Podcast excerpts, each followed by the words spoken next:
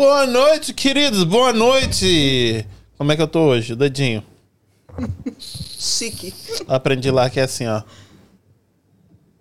Eita! Boa noite, queridos. Sejam bem-vindos a mais um podcast. Marronzinho na voz aqui. E ele atrás das câmeras, como sempre, Quinzinho. Kim, como é que você tá, meu querido? Salve, salve, eu tô na área, se derrubar. É... Ace. Ace. Muito Ace. bom. Nunca falei um ace. Então, é... sejam bem-vindos aqui. É, Da onde você vem? Qual a cidade? Do Brasil? Não, aqui. Brockton. Ah, Brockton. Não tá tão longe, porque geralmente o pessoal reclama que é muito Uma hora longe. e 20 minutos. Não era 20 minutos da Brockton, não. Juro? Não. Microfone um pouquinho mais perto. Não, Só juro. puxa, pode puxar o microfone pra você. Não, foi uma hora e 18 minutos. É por causa do, do, do o trânsito. horário. O horário. Porque É. normalmente não é, pelo Não amor sei, de Deus. Só sei que foi uma hora e 18. Só sei que só foi sei que foi assim. assim. Só sei que foi assim, é, Você Chico? tá falando sozinho. Eu tô falando sozinho? Não, sim, sim, eu entendo. Ninguém sabe ainda. Todo mundo já sabe, mas o pessoal ainda não sabe. Uh, meu Deus, sabe por quê? Eu quero. Hoje essa conversa vai ser muito boa. Tem muita gente no, no, no Instagram, hoje eu perguntei, que era assim, narcisista. Não, eu não sou narcisista, eu não sou narcisista. E aí depois eu mostrei a pessoa que entende tudo. Aí ele falou assim: hum, será que eu sou narcisista? Será que. Lógico que é. Narcisista com, com traços de psicopatia. Eu tenho certeza. Se a gente sentar aqui no divã e mostrar você e contar a sua história, com certeza psicopatia. Já tá testando já. Não entendi. Já tá dando laudo, você já é Sim, perito sim, sim, sim. esquema Eu passei pelo você- divã e já sei como é que é. Queria agradecer vocês. Faz favor pra mim, se você estiver assistindo agora ou depois, deixa o like, se inscreve no canal. Só clicar aí, eu vou esperar dois segundinhos. Se inscreve aí no botãozinho inscrever-se. Não dói. Não dói.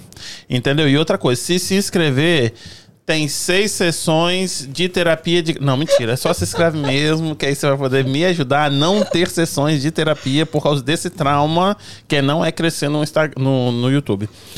E deixa o like. Kim, se o pessoal quiser assistir agora ao vivo e depois ouvir, como é que eles fazem? Dá uma chegadinha aqui agora pra participar ao vivo no YouTube, na Twitch ou no Facebook. Ou se você quiser ouvir depois no seu carro que você estiver trabalhando, você vai lá no Spotify, no Google Podcast ou no Apple Podcast e ouve esse podcast inteiro. Quiser participar com a gente, manda sua dúvida no chat em caixa alta pra gente poder identificar.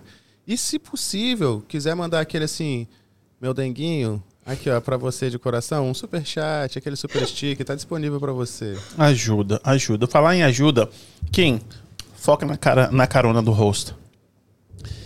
Se você é de Fall River ou região, tem muito brasileiro chegando agora. Muito brasileiro chegando agora. E aí você tem, tá com saudade daquela comidinha de casa, aquela comidinha mineira, e tá correndo muito. É, tem que tomar conta de filho, tem que trabalhar e não tem tempo. Aí tá comendo é, McDonald's, tá comendo Burger King, só que aí falta o quê? Falta aquele arrozinho com feijão, com aquele temperinho brasileiro. Kim, onde é que essa galera tem que ir? Brazilian Takeout, cara, em Fall River. Aquele pastelzinho com caldo de cana que você... Chegou o finalzinho de semana, chegou o fin- finzinho de tarde, aquele pastelzinho Kim, com caldo de cana, aquele açaí com granola. E no final de semana, aquela pizza. E eu vou mandar pra vocês ainda a melhor parte, a promoção que ainda tá valendo. Pra você, assim, quer se sentir em casa, chegou, tocou o berrante, ganha uma pizza de graça. Aqui, Pizza eu brasileira, hein? Eu pedi, Kim, a minha pizza é sem borda de catupiry, a sua? Com borda de catupiry, Ah, com certeza.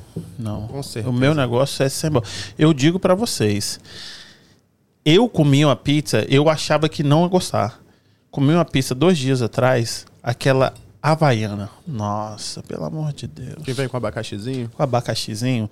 Você que gosta desse, desse swing aí, eu gosto mesmo, cara. Esse, muito boa, maravilhosa a pizza.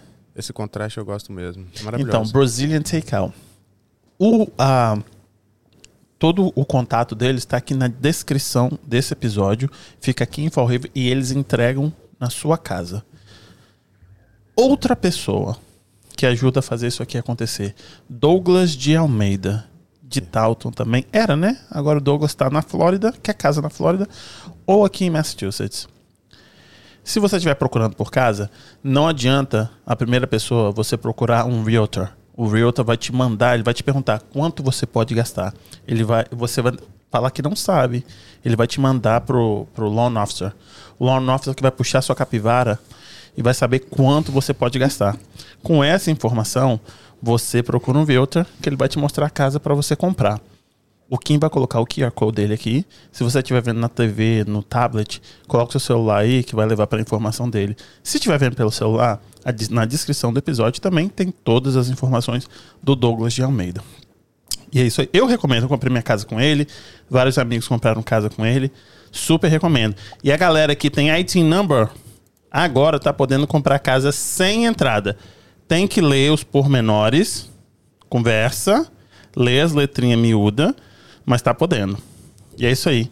Essas são as informações. Se inscreve no canal, é isso aí. Olha, comigo hoje que veio do Brock Team, que tava bebendo vinho californiano semana passada e que a moleque tem que me deixar calmo e diz que tá nervosa. Eu vou colocar ela deitada aqui para poder fazer uma sessão de terapia, de terapia com ela. Mônica Libório. Nervosa não. Ansiosa. Ansiosa. Tá vendo? Hoje eu tenho que, que, que pegar meu português e, e falar a palavra certa.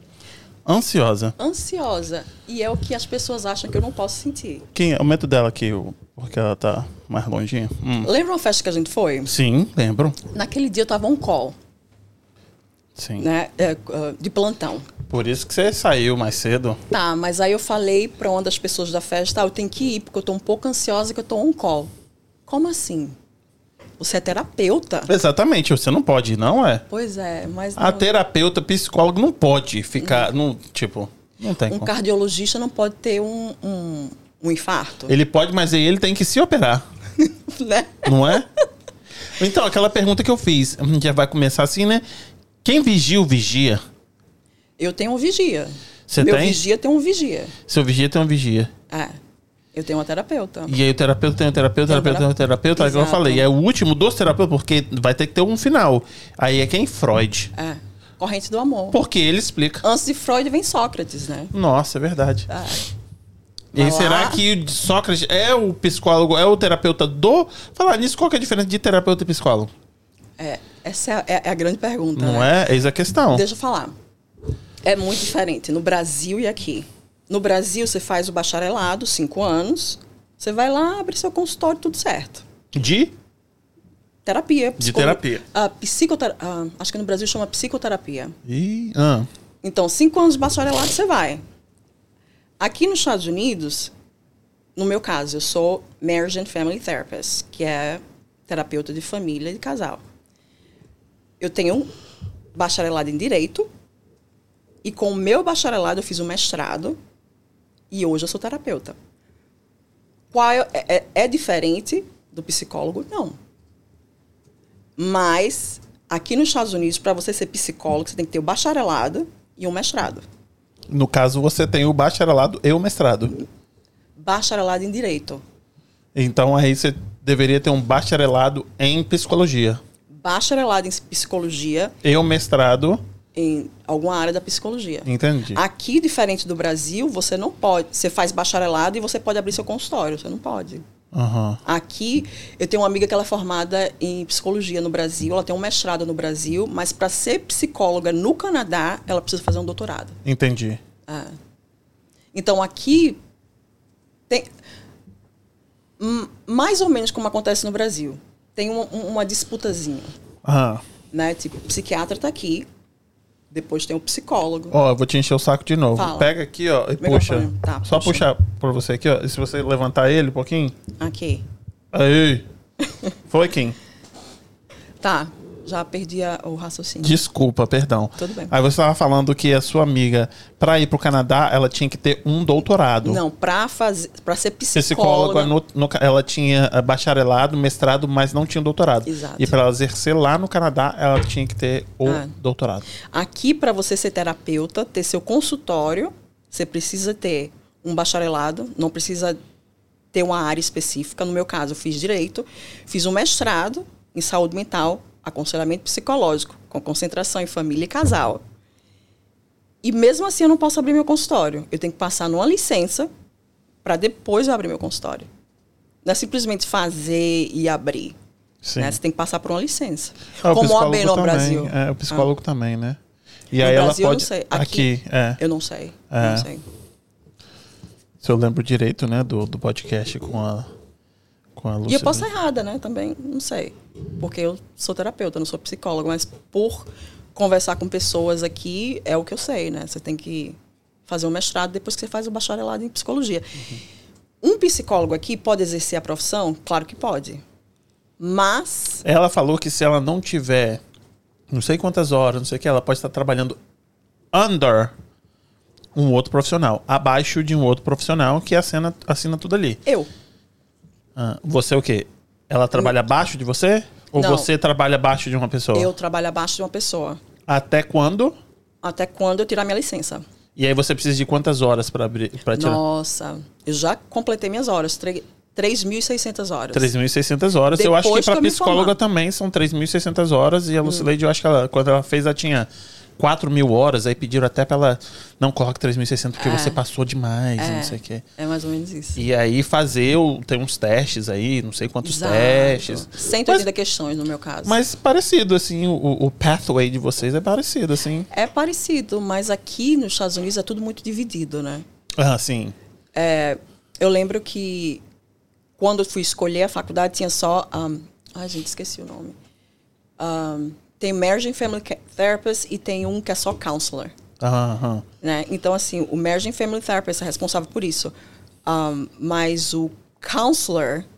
Se bem que um Counselor pode ser Marriage and Family Therapist também. Ela falou que aquele. O, o, como é que é? Aquele que vai na sua casa, do, do estado. Ela falou que tem a mesma coisa que o psicólogo tem. Exato. É tipo, só que o nome é diferente. E aí, quando a pessoa fala assim, ah, eu não tenho um terapeuta, eu não tenho um psicólogo, mas eu tenho esse. Como é que chama? O. IHT, In-Home Therapist. Não, é. Ah, eu esqueci. Posso começar a chutar aqui? Ah, Sociólogo. não. Aí. Sociopata. é isso que você quer saber. E aí ela, ela falou que é a mesma coisa. Ela deu uma, uma estrada muito boa. Foi um podcast muito bom pra galera que tiver curiosidade. Mas é. Você. Tá há quanto tempo aqui nos Estados Unidos? 16 anos. E aí você já veio do Brasil com o, o bacharelado em ah, Direito? Mais ou menos.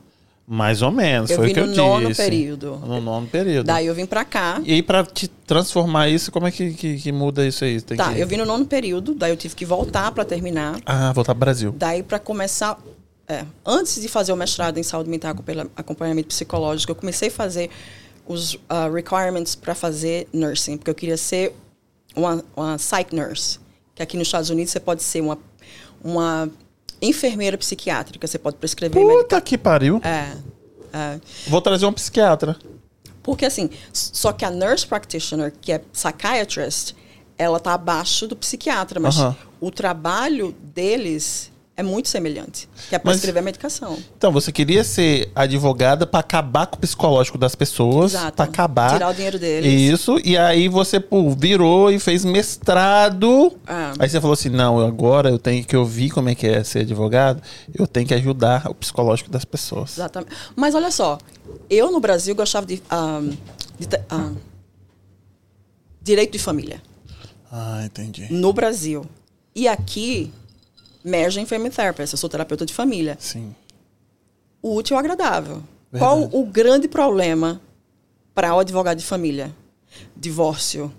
Você quer falar quem vai ficar com o quê, né? Exato. Quem vai ficar com o cachorro, quem vai ficar com o Mas violão. imagina uma pessoa que é terapeuta de família e que é advogada de Também. família.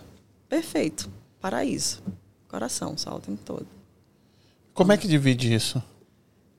Nem eu sei. Porque você sabe que, Não, tipo, mas eu não pela sou. lei. Não, sim, Não. mas você sabe que pela lei o homem tinha que ficar com as crianças e com, com metade do negócio. Eu tô dando Como um assim? chute, eu tô dando um chute. Mas aqui, como né, psicólogo da família, você tem que fazer, tem que achar um, um middle ground aqui, né? Ah, E aí você fala assim, não, mas se fosse como advogado, é, ele tava ferrado, ou ela tava ferrada. mas você não tem como aqui eu separar. Agora você fala, como é que separa? tenho- É Isso. Porque assim, quando eu entro na- no- com uma família, é, existe questões com o DCF, que é o Departamento de Criança e Adolescente aqui do, que seria no Brasil, eu não sei como é que chama no Brasil. Juizado de menores. É, tem outro nome, mas eu não lembro. Não, eu inventei agora. Conselho tutelar. Mas existe Conselho tutelar. isso. Por isso que temos o Kim aqui, pra ser mais inteligente que Então, eu. tem casos que eu pego onde o conselho tutelar está envolvido. Então, a minha cabeça de terapeuta funciona, mas a cabeça da advogada também funciona.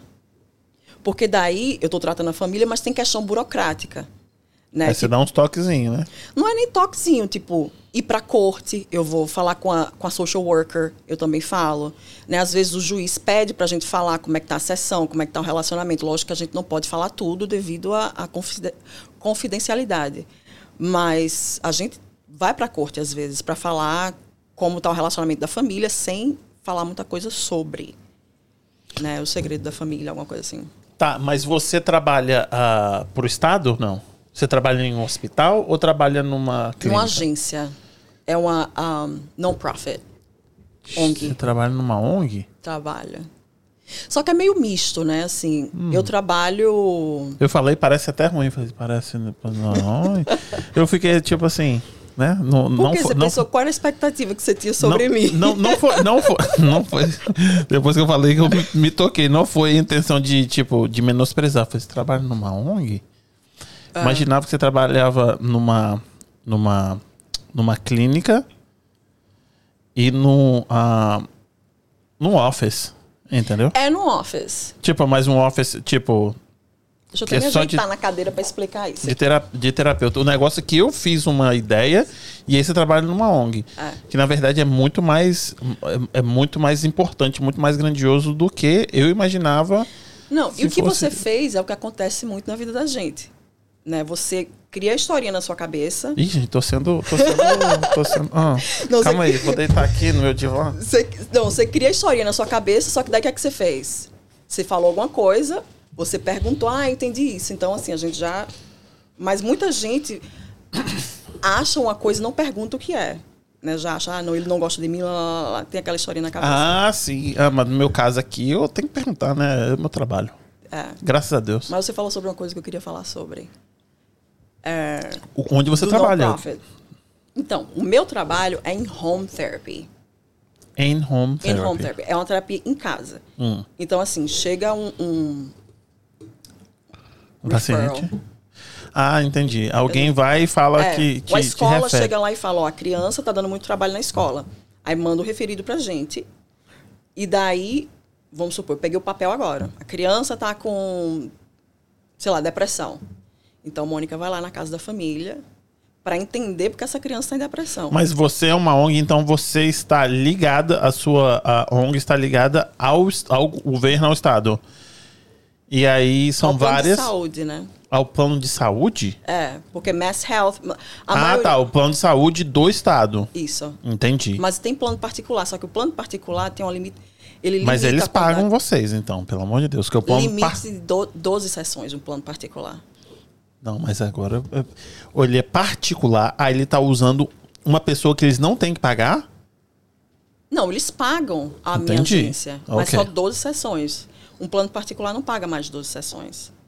Ah, entendi. E quando você perguntou, não vai no office? Vai. É, é, terapia de família não existe uma, uma, uma receita. Tem família que eu vou na casa deles. Primeiro que os pais acham assim, então, aquela criança, por favor, conserte meu filho né, os pais acham que o menino é problemático, blá blá blá. Adivinha? O problema são os pais. 99,9% das vezes. Mas Sem tenho, exagero. Eu não tenho dúvida disso, não, mas deixa eu aproveitar o ganchinho. Ninguém nunca pediu. Perguntou se você tinha cura gay, não? Se tem o quê? Você tinha cura gay? Graças a Deus não perguntou, não. Ninguém? Não. Tipo, ó, meu filho é esquisito, assim, dá um jeito nele? Ninguém? Não, graças a Deus, não. Eu falo graças a Deus. Se porque... explica aqui. Como, como me explicar? Porque eu, eu imagino que com qualquer pessoa que vai fazer uma terapia, porque ela se sente, na maioria das vezes, uh, inexpressada, menosprezada, né? Eu acho que é o principal motivo de você procurar um terapeuta. Também. Tô falando de orelhada, né? Uhum. E quando você faz parte de uma minoria, eu acho que isso se acentua.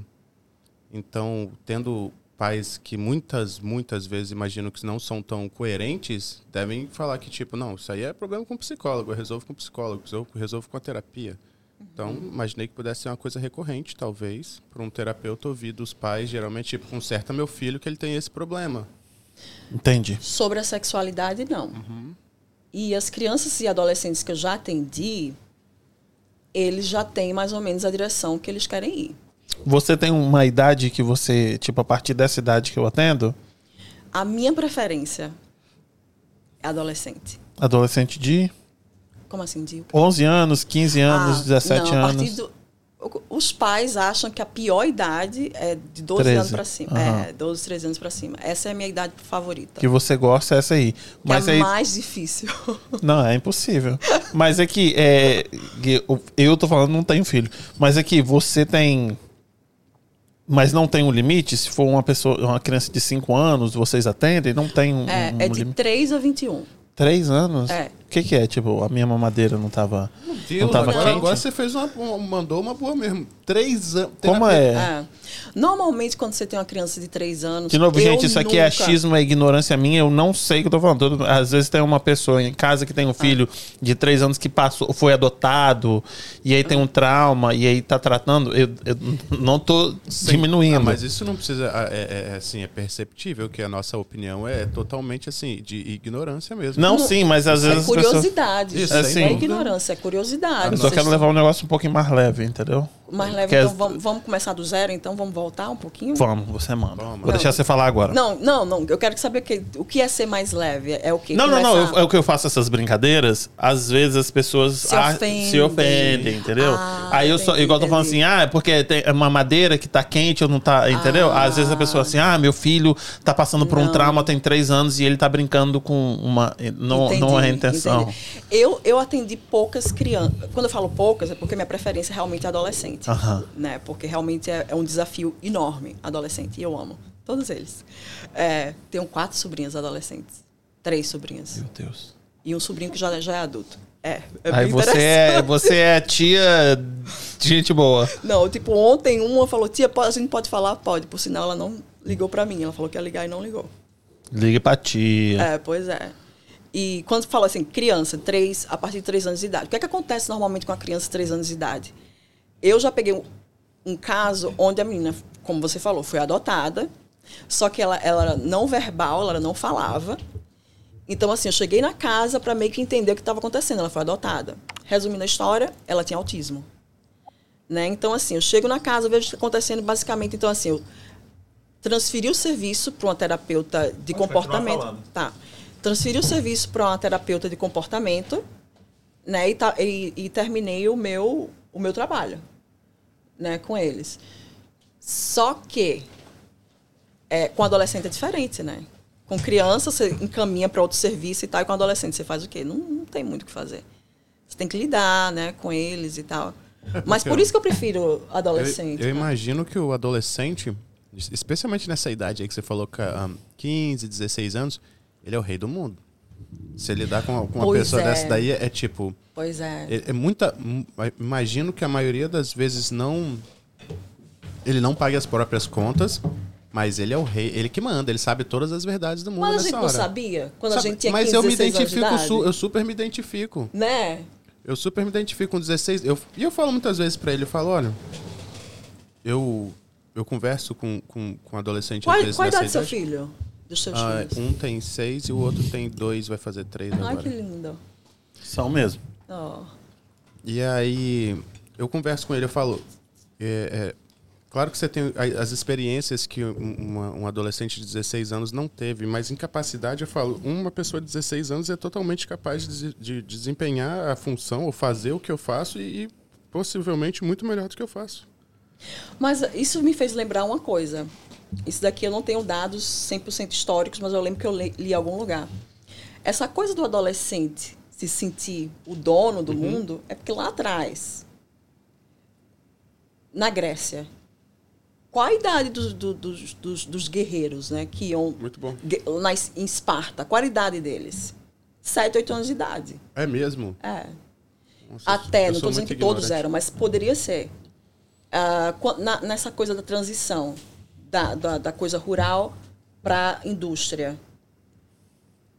12 anos você estava casado. Eu tava 14 falando, anos você estava casado. tava então, assim, isso. aí vem aquela coisa que a gente estava falando, sobre a coisa da geração. Você traz muita coisa de trás. Então, a coisa da adolescente tem um pouco disso. Tava comentando com ele, será que, sei lá, 100, 150 anos, a, a maturidade vai vir com, sei lá, 40, 45 anos, 50 anos de idade, porque eu falei com ele. Antigamente, com 30 anos de idade, você já estava casado, tinha seus filhos, seu emprego, sabia até onde você ia trabalhar e possivelmente já estava pensando ali na sua aposentadoria, onde você ia morrer. O que é maturidade? Responsabilidade. É. Mas aí eu, eu faço um, um pequeno desafio. Né? Eu estou me especializando em terapia narrativa. O que para você é responsabilidade, foi responsabilidade e maturidade que você falou. Uhum. Para ele deve ter um significado diferente. Aproximar, né? É. A gente vai ficar isso a noite toda. para ele pode ter um significado diferente, como pode ter um significado para mim. Aí a gente já vai para outra coisa. Que é o que acontece em problemas de relação. Né? Tipo, tá, eu tenho um ciúme. Ou o que é trair? Não, para mim trair é mandar mensagem para alguém. Não, para mim trair, pra, pra, traição para mim é você dormir com outra pessoa. Né? Então a gente vai nessa coisa do, do que significa maturidade. Né? Para você é ter a responsabilidade. Para mim, seria maturidade emocional. Muito bom. Que não adianta você ter, sei lá, milhões e você chega em casa e não sabe como tratar a sua esposa. Você não sabe como conversar. Então, para mim, essa pessoa não é madura.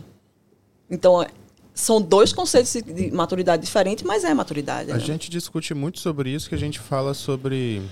A gente fala, discute sobre leis, às vezes debate sobre leis, e a gente chega no ponto que a lei é baseada no, no, no bom senso. E o que é o senso? O que é o bom senso para você? Exato. E a gente fala que é um conceito, acaba sendo um conceito cultural, mas Exato. se você for comparar o que é o bom senso para você do que é o, o senso para ele, Exato. É um negócio que a gente se perde. E aí, qual, o que, e que, que a gente usa como régua? Qual é a régua do bom senso, não, então? Teoricamente não existe regra. Tipo, e... ele vai lá dar um soco na pessoa, tipo, não, você tem que usar do bom senso, que isso daí você tem que ir preso, você tem que ser recluso. Como é que, qual é o bom, qual é a régua? É, eu acho que não existe régua. Uma coisa é. Não. Eu vou pegar. ela tem a régua. mas ela acha que não tem, ué. Gente, é a contraventura aqui. Tem não, a régua. Peraí, peraí. De Uma... repente você faz um negócio aí, vai ser presa. Passar no sinal vermelho um... e bate num carro. Não, eu vou pegar um pedaço da, da, da, da, carne aqui. Aí você dá um tapa na minha cara. Você dá um murro na minha cara. Aí. É uma régua, não Agora, é? Tipo, eu não posso, você Eu tenho um filho. Eu não tenho filho, mas eu tenho um filho. Você chega gritando com meu filho não vou dizer que eu vou fazer isso, mas uma reação de bater para defender meu filho seria uma coisa normal. Sim. Né? Então, não existe uma régua, mas existem situações né, onde você vai reagir de uma forma teoricamente adequada. E você falou uma coisa certa, é, Kim, né? Isso. Você falou uma coisa certa. Aí volto para a terapia narrativa. Não existe. Existe a norma social, né? Senão a gente estaria aqui fazendo podcast nu, né? Então, assim, existe uma regra social. Você tem que estar de roupa, você tem que... É, é, é, na câmera você tem que... É, literalmente, tá de roupa e tal. Isso é uma regra social, o básico, né? De roupa. A gente pode, de repente, bota só uma tarjinha preta para ir pro YouTube. Mas... Então, assim, isso é.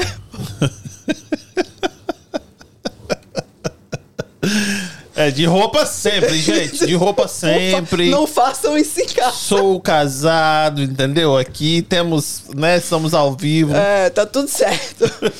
então, assim, a régua, existe uma norma social. E, e a terapia narrativa fa fala mais ou menos sobre isso. Existe uma norma. Mas o que é maturidade para ele não é maturidade para mim. Certo. Então a norma dele é diferente para mim. Não existe uma norma social que é no topo de tudo. Ah, você tem que seguir isso. Né? Tem pessoas onde uma praia, vamos dizer, não usam roupa, na outra praia usa roupa. Então, assim, não existe uma proibição. Gente, ficou o negócio dessa roupa aí, né? Dessa roupa, um negócio. Não existe uma regra mundial onde não se pode. É, onde você não pode ficar nu numa praia. Entendi. É um, um exemplo pobre, mas enfim.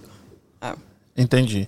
Tá, então só para recapitular aqui, para a gente poder fazer essa introdução. Hum. Então você tá aqui, tem 16 anos, veio do Brasil com nove meses de. Uh, nove nove períodos de, de, de. Nove períodos, é. Direito. De direito. E aí você voltou pro Brasil para terminar, me, aí fez mestrado em, como é que chama? Não, em eu fiz, terminei o direito. Sim. Aí voltei para tentar ser enfermeira, Sim. nurse practitioner em psiquiatria. Psiquiatria. Mas meu pai adoeceu.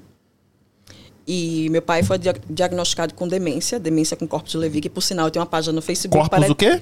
Demência com corpos de Levy. Que é uma demência, depois de Alzheimer's, é a demência que é mais, na verdade, mal diagnosticada. Muita gente não conhece sobre. Então, em 2014, eu abri uma página no Facebook justamente para educar as pessoas sobre isso.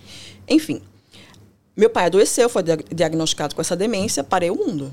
Né? Meu pai, tô aqui nos Estados Unidos, preciso cuidar do meu pai. Volta pro Pernambuco.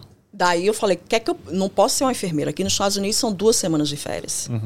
Né? Então, como é que eu vou fazer para ir para o Brasil e voltar e ainda conseguir trabalhar? Parei, né? Eu pude parar, fiz um sabático, eu gosto de sabáticos. Ah, maravilhoso. Quem pode, pode, Não. né, filha? Não, não é quem Quem não gosta de sabático? É, é. Mas enfim, fiz um sabático, ganhei o livro do Joe, né? 48 dias para o emprego, para o trabalho que você ama. Resumindo, nesse livro, parei na metade do livro, né? Na metade do livro falava assim: você quer um trabalho ao redor da sua vida, ou você quer sua vida ao redor do trabalho. Fechei o livro, acabou. Né? Eu quero realmente que o meu trabalho seja ao redor da minha vida Entendi. né? Assim, eu não quero ter minha vida regrada porque meu trabalho pede isso. E a terapia tem isso. Né? Ser uma terapeuta faz isso. Tem- dá um pouco mais de- Zoom, né, E agora. Não, não tinha Zoom, né? Eu, eu me formei em 2017. A, a pandemia, anos- tá vendo? A pandemia, é, tudo tem um lado bom é, e ruim, né? Pois é. Então, assim, Abriu porta. Hoje, abre porta, exatamente. Então, naquela época, eu de- desisti, fiz dois anos e meio dos requi- pré-requisitos para enferma, ah, pra enfer, Psiquiátrica. enfermagem, é, enfermeira psiquiátrica.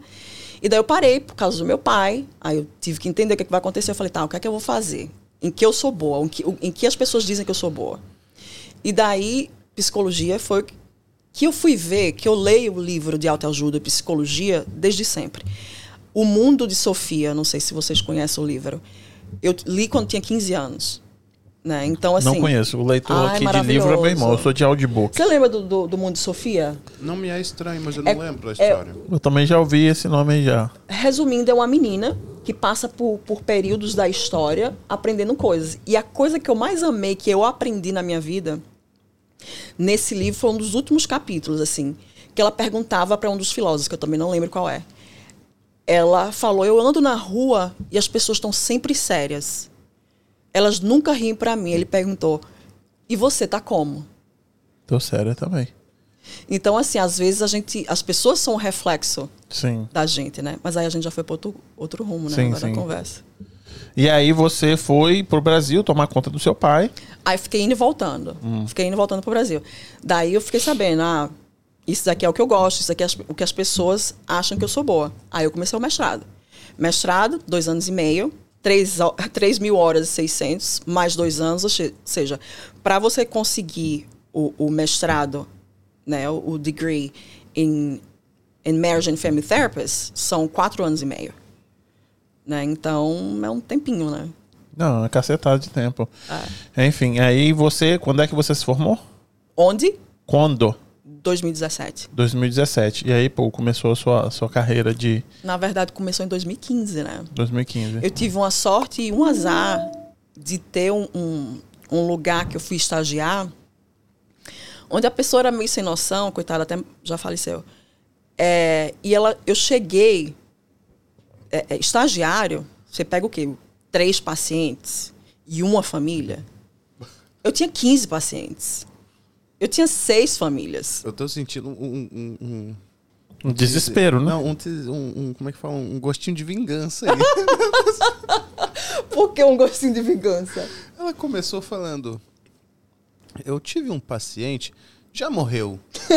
Não, a dona da, da empresa. Ah, era a dona, a dona da- do, do lugar que Ah, eu era, entendi. que eu era Que onde você trabalhava tinha a é, sua clínica ali? o primeiro lugar. Então, assim, Entendi. 2017 eu me formei, mas a experiência que eu tenho é desde 2015, que ela falou assim, vai, e me jogou, sabe assim, passarinho que joga do ninho. Entendi. Ah, mas foi, imagino que tenha sido uma experiência gratificante, porque você está aqui hoje. Foi muito gratificante. E, na verdade, eu fui contratada nesse meu trabalho, que eu tô lá há quatro, quatro anos? Cinco anos nesse trabalho que eu tô.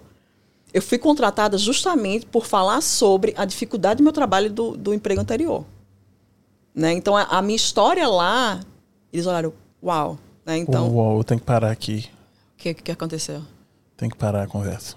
Lorena. Caramba, lá. Lorena, do Hot Dog King. Melhor hot dog da região. Você em Brockton ela não entrega, mas em Talto ela entrega bastante. Vou estar em Talta amanhã. Então, então, tudo certo. hot dog de 15 centímetros. Por que, que ele faz isso? É desnecessário, não acha? Totalmente. Ué, gente, é o tamanho 15 centímetros. Por que você não fala 15 centímetros assim? São um hot Porque é o tamanho dele de 15 centímetros. desnecessário. Eu acho. Desnecessário. Não entendo o que vocês estão falando, não. Não, eu só- enfim, enfim. Lorena, aqui sempre dando aquela moral, mandou um super chat aqui pra gente. 9,99. Muito obrigado, Lorena. Lorena tem que vir aqui tentando trazer, fazer um podcast com ela, cozinhando. O hot dog dela realmente é maravilhoso. Mas é do Brasil ou ela é aqui dos Estados Unidos? Ela é aqui dos Estilo. Estados Unidos. Ela Não, é- o estilo. O estilo dela é do Brasil, filho. Ah, então tá valendo. Não, ela vale a de, pena. de Alcatra. Nossa, esse de alcatra é violento. Peraí, viu? Então é cachorro quente com molhinho de carne, como é no Brasil? Não, Não. é com salsicha ou um pode ser né? alcatra. Ela tem um Ah, cardápiozinho não sei, diferenciado. não sei como é isso. Ela Pô, tem mas ela- é, um, é tipo. Já a- fiquei curiosa. du- não, essa é uma boa discussão. Pera aí, vamos parar aqui um minutinho que ele, ele, ele debate comigo que o meu cachorro quente é Nutella, não sei o quê. O que é um cachorro quente pra você? Não, você falou Gente, tradicional. Não, Fala. cachorro quente é carne moída.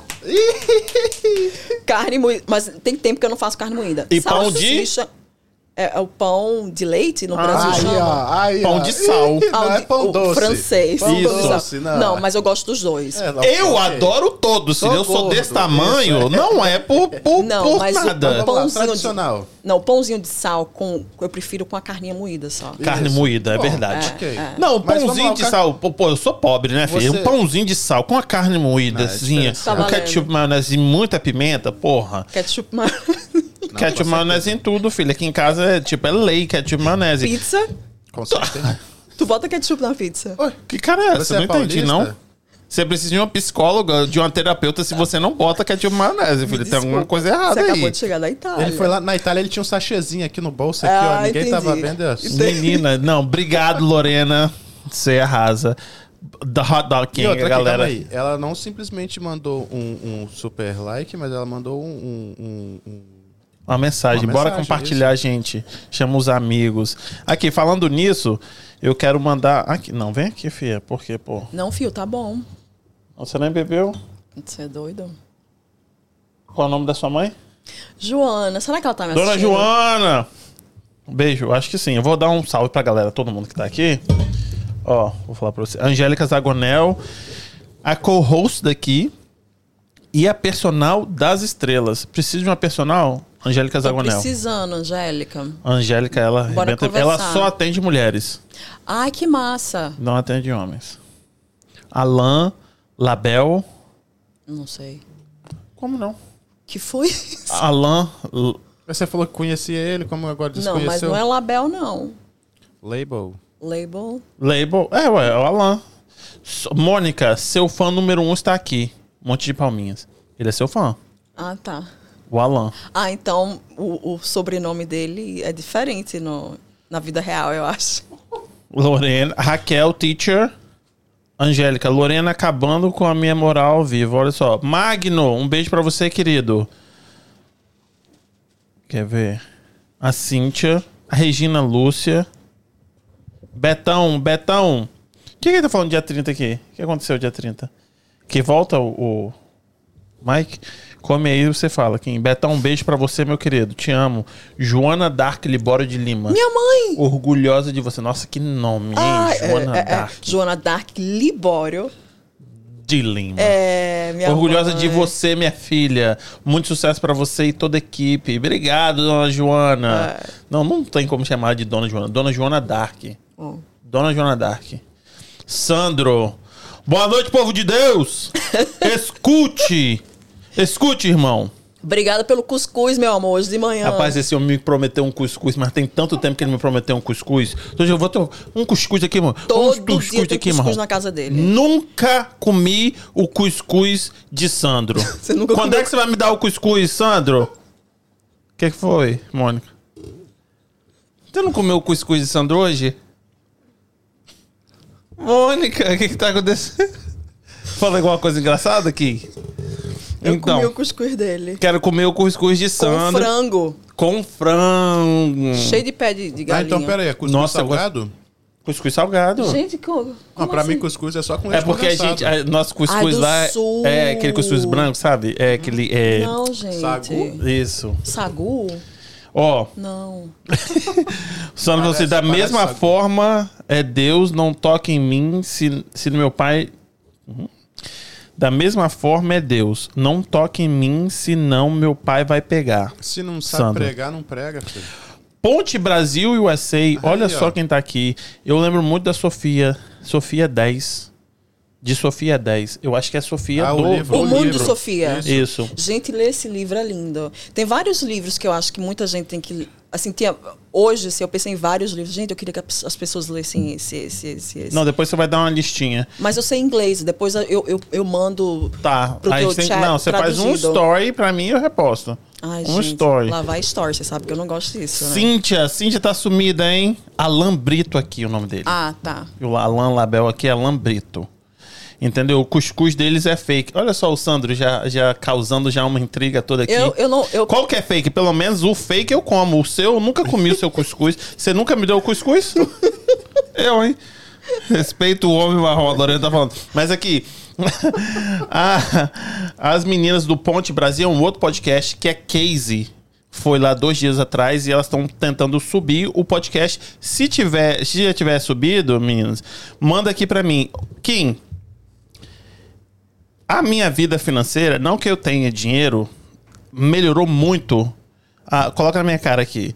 Melhorou muito depois que Bárbara e eu a gente começou a trabalhar juntos, entendeu? Então Bárbara, aquele negócio. cadê ela? Eu quero Ela deve ter chegado. Ah. Você Então, tá querendo meter aí, ó, uma resenha do livro aí, hein? Já tá querendo me casais inteligentes Aí, com certeza Amo, enriquecem juntos, não é? amo, Você acredita que perfeito. casais inteligentes enriquecem Livro juntos? perfeito. Eu amo, amo. Acredito e acho que. Quando sim. dois. Então, muita coisa acontece aqui que muita gente chega aqui nos Estados Unidos querendo dinheiro. Só que na hora que chega aqui, vê esse mar de oportunidade de comprar as coisas. Já viu isso? Exato. E aí eles se perdem no caminho. Exato. No propósito que eles tinham. E aí, o casal. Um tá gastando demais, outro tá trabalhando. E eu acho que é. Depois você vai poder dizer pra gente que é uma das maiores motivos de separação é o financeiro. É? Sim. Infelizmente. E aí, domingo que vem, dia 25, uma hora da tarde, tem a Casey. Tá gostando, não? Eu jurei que você ia apresentar o Globo Repórter. Eu pensei Eu nisso jurei. também. eu pensei. Dia 25, semana que vem. Casey, a Casey que já veio aqui, foi no podcast das meninas dois dias atrás. Quando Ela você fala tá- podcast das meninas, é o quê? É um podcast sobre o quê? É, o podcast das meninas é tipo, é, é praticamente é, é parecido com o meu, mas só que são duas Para mulher- mulheres. Não só para mulheres, mas são duas mulheres roxas, são duas mulheres pretas. Que o que eu acho maravilhoso, as meninas são super inteligentes e elas são um lado de low, daquele lado de lá. E elas estão começando agora e é tipo, a gente tem trocado uma ideia e tipo, super apoio o projeto delas e quero trazer elas aqui. Gente, não, já amei a história. Então, tipo, vai ser as duas pretas e eu preta aqui, então a gente vai fazer um negócio Mas aquela daqui. coisa, mas no Brasil. No Brasil eu não sou preta. Tá vendo? Você tá, tá mais ou menos ali. É, mas aí eu fiz o teste genético pra ser. Eu sou 54% preta com orgulho. Então eu tenho que mostrar o teste genético. No Brasil tem isso. Então já amei o fato de serem brasileiras e serem pretas. Não sei a cor da pele qual é, mas assim, só o fato de é preta. Eu sou preta, Adoro, gente. Eu sou adoro. preta. Deixa eu fazer meu merchan Faz aqui. o merchan, Aí, dia desculpa. 25, semana que vem, Desculpa. Casey vai estar fazendo uma palestra pra casais. pra casais. E com certeza, eu super apoio o, o, o trampo da, da Casey, porque realmente ela faz diferença. Então, eu acho que são mais de 2 milhões de dólares que ela ajudou as pessoas a pagarem. Uau, tipo, cartão de crédito, claro, casa, carro. claro. E ela vai estar fazendo isso aqui. Eu vou colocar na descrição desse episódio, se você tiver querendo ajuda e quiser, tipo assim, não, não dá mais, eu preciso mudar a minha vida financeira, dia 25, domingo que vem, uma hora da tarde, Casey vai estar lá pra casais. E eu vou deixar na descrição desse episódio. super, Nossa, super amei. recomendo. A Casey realmente é muito boa. Ela veio aqui e a galera que assiste o podcast fala, realmente ela manda muito bem. Ah. Só que a Casey não é fraca, não. Ela, tipo, ela manda cortar as coisas mesmo. Mas tem, pô, tem que ter budget, tem que ter essa coisa toda. E quando você falou casal. ah, Inteligência enriquecem junto? enre- Mas é, o que tá no topo disso daí tudo? Fala pra mim. Que que tá- Comunicação, cara. Comunicação, é verdade. E é difícil esse negócio, hein? Porque aí você tem que abrir o que você gasta, a outra pessoa abrir o que ela gasta. E aí, filho. O que Você tá sabia- no topo, desculpa interromper, o Ah. que tá no topo é o orgasmo é, da mulher e do homem. É isso que tá no topo. Se Não, todo fala- mundo goza, Gente, a tô- relação decola. Não, e a, a a- essa sema- hoje, foi ontem, eu li no Quebrando o Tabu, você falando essa coisa do. Eu do- assisto também, acompanho. Mas você viu que a 70% das mulheres, durante o sexo, não tem orgasmo. Sim. Quantos por cento? Com 70% das mulheres. Dizem que tem um- uma, uma, como é que fala? Um, um estudo que comprova que após o, o, o orgasmo, tanto o homem quanto a mulher sentem sono, que é por isso que o homem quer dormir e a mulher quer conversar. Porque ela não faz goza. sentido. Por Faz, isso que ele tá falando. É, faz sentido. Por isso que ela quer conversar, né? Mas assim, a maioria das mulheres, esses 70%, na verdade, é com penetração. Né? 70% das mulheres não chegam ao orgasmo com penetração, mas a gente não vai falar sobre isso aqui hoje. Isso aqui é a Jacqueline que veio aqui, foi um podcast muito Ela bom. é maravilhosa. Você conhece ela? Ela é de Petrolina, pô. Ela é de Petrolina. É, maravilhosa. Eu gosto Amo, dela, gosto dela. Vai voltar ela. aqui. Eu sou amiga da irmã dela. Nossa, né? mas a- enfim. é é incrível o trampo dela, né? Pelo amor de Deus. Ela é, É. uma artistona, aquela moça, hein? É. Mas aqui, tá trocando figurinha, vou voltar aqui pro, Vamos, pro podcast. Vamos focar, foca, foca. Entendi. Aí, esse aí foi a introdução. Vamos falar da- da- das, das patias?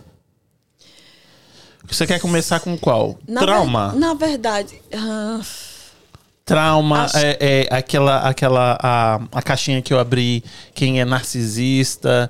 ah, mas vem de antes, né? Assim. Ah, é então legal. começa, então você leva. Não, eu acho assim.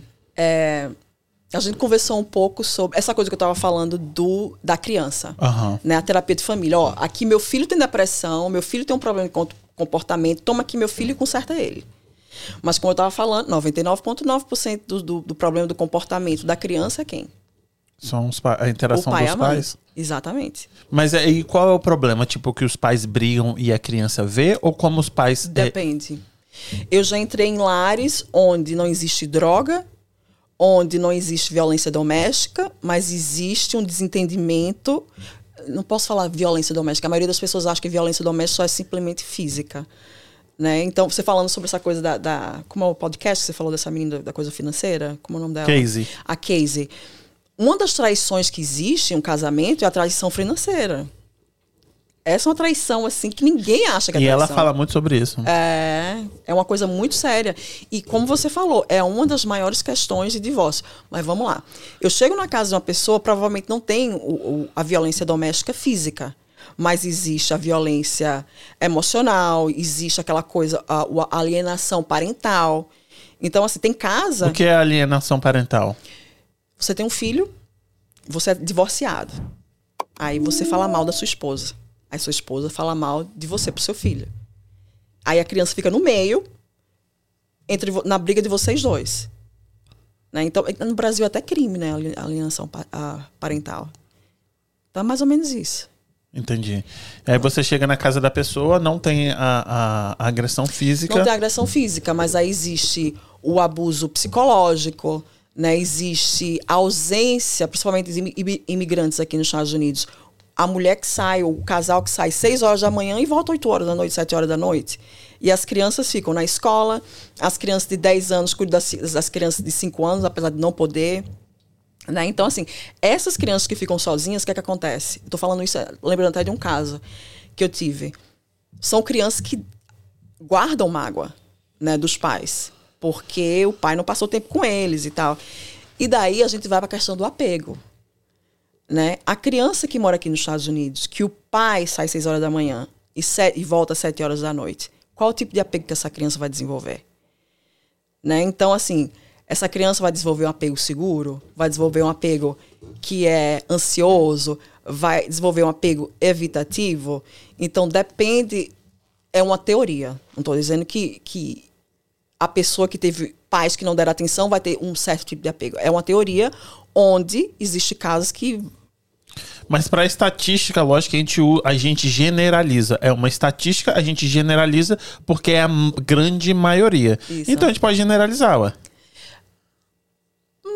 Pode, mas. É me- porque me é dá uma um- estatística, não é tipo, não vai, não são, não é 100%, é uma Não, estatística. É, é uma teoria. Isso. Então, assim, vamos supor. Você tem uma mãe extremamente aten atenciosa, Uhum. protetora, você tem um pai extremamente ausente. Uhum. Qual vai ser seu tipo de apego? Primeiro, o que é apego? Que apego? Né? Primeiro, a É o que teoria, eu te pergunto. a teoria começou em 1940, 1960, né, com Bowlby. Isso começou com macaco, com bicho. E daí ele falou, tá, esse daqui, quero ver como esse macaquinho reage com esse daqui. Com Bowlby, você falou? É, Uma intimidade danada. Você conhece Bowlby? Não. é legal, gente, olha pra ele. Bowlby era o quê? Ele era psiquiatra. Ah, eu acho que era psiquiatra.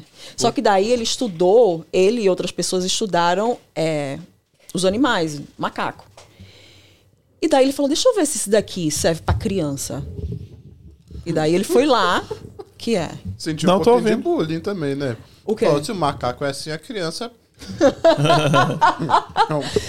Vai, continua. Não, mas tem vários estudos, existem vários estudos que botam macaco. essa é uma né? boa pergunta, né? Tipo, antes de, de, de estudar o, o ser humano, era o comportamento animal ou que a, que a psicologia? Eu não psicologia, sei, mas provavelmente. Interessante. isso, Provavelmente. Levantou Mas tiveram questão. vários testes, vários experimentos que foram bizarros.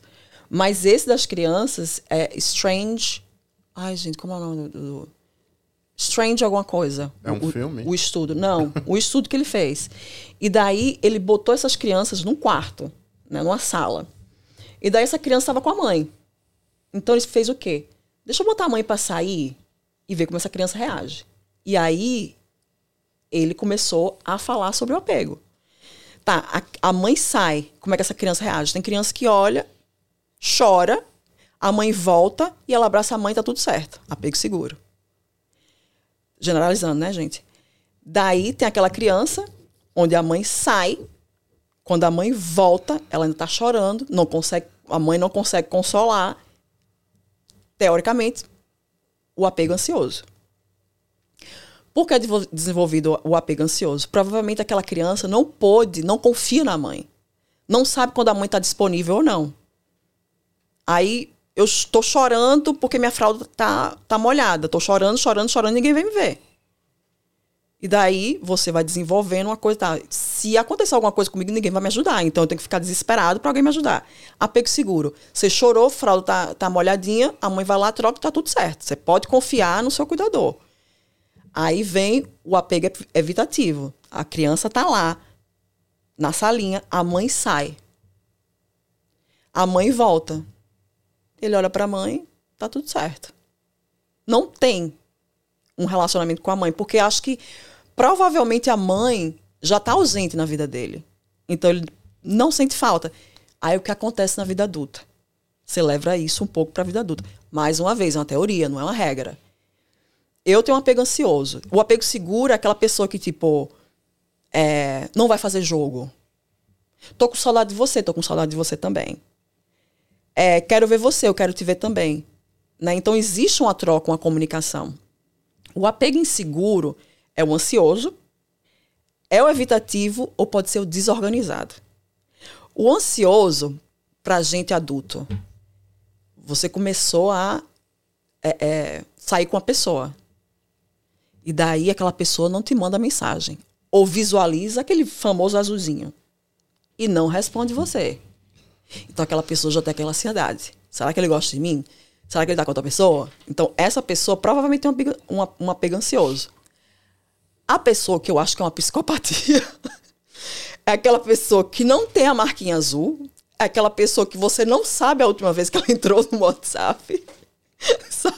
Pra mim isso é um nível, sabe? Não, tô falando, não é psicopata, mas pra mim é um outro nível de, Você acha que isso é psicopatia porque Não. você é a ansiosa. Eu sou meu apego ansioso. Exatamente. Aí você fala assim: não, não tem como uma pessoa ser assim. Não, Não. consigo me relacionar, isso aqui é psicopata. Aí, tipo, você É. tá brincando, mas é porque você é ansiosa Eu- nesse nível. meu apego é ansioso. Meu apego ansioso. Eu sei do meu apego ansioso. Então, o ansioso, quem é que ele atrai mais? Atrai mais. Adivinha? O evitativo. foi evitativo. Então, o ansioso tá aqui, né? Vindo atrás de você. A evitativo diz: eu preciso de espaço. Eu preciso de espaço. E eu não, não quero espaço. Vamos fazer coisa junto, vamos fazer isso. Tá, eu gosto, mas aí o, evita o, o- ansioso sai de, de- de- da história. Aí o evitativo vai. Aí fica essa briga. Eu acho que eu sou o evitativo. Tu é. Eu sou. Mas eu vou dizer pra você. Muitos homens são. Mas não, não sabe por que que eu acho que eu Ah. sou o evitativo? Hoje, por causa dos Estados Unidos. Explica. Te explico assim. É, vim pra cá. No primeiro mês que eu tava aqui, eu liguei pra minha mãe chorando. Se eu falar com minha mãe lá, né, ela vai, falar, ela vai lembrar disso. Eu chorando, dizendo que aqui era horrível, que, né, tava sofrendo muito, trabalhando. Uhum. Tava muito difícil. Liguei pra minha mãe soluçando, chorando. Mas vê, só vou interromper um pouquinho. Vê, sua mãe é seu porto seguro. Ah, sim, sempre foi. E- Hoje, tá hoje menos por pela essa história que eu vou Lógico, te contar. lógico. Tipo, minha mãe sempre foi minha melhor amiga. Hum. Minha mãe, tipo, sempre trocava uma ideia. Minha mãe, tipo, fechamento. Uhum. E aí meu pai nem, nem tanto. Viemos pra cá, meu pai e eu. E aí passei muito perrengue. E aí os amigos que eu fazia aqui iam embora. Ai, não.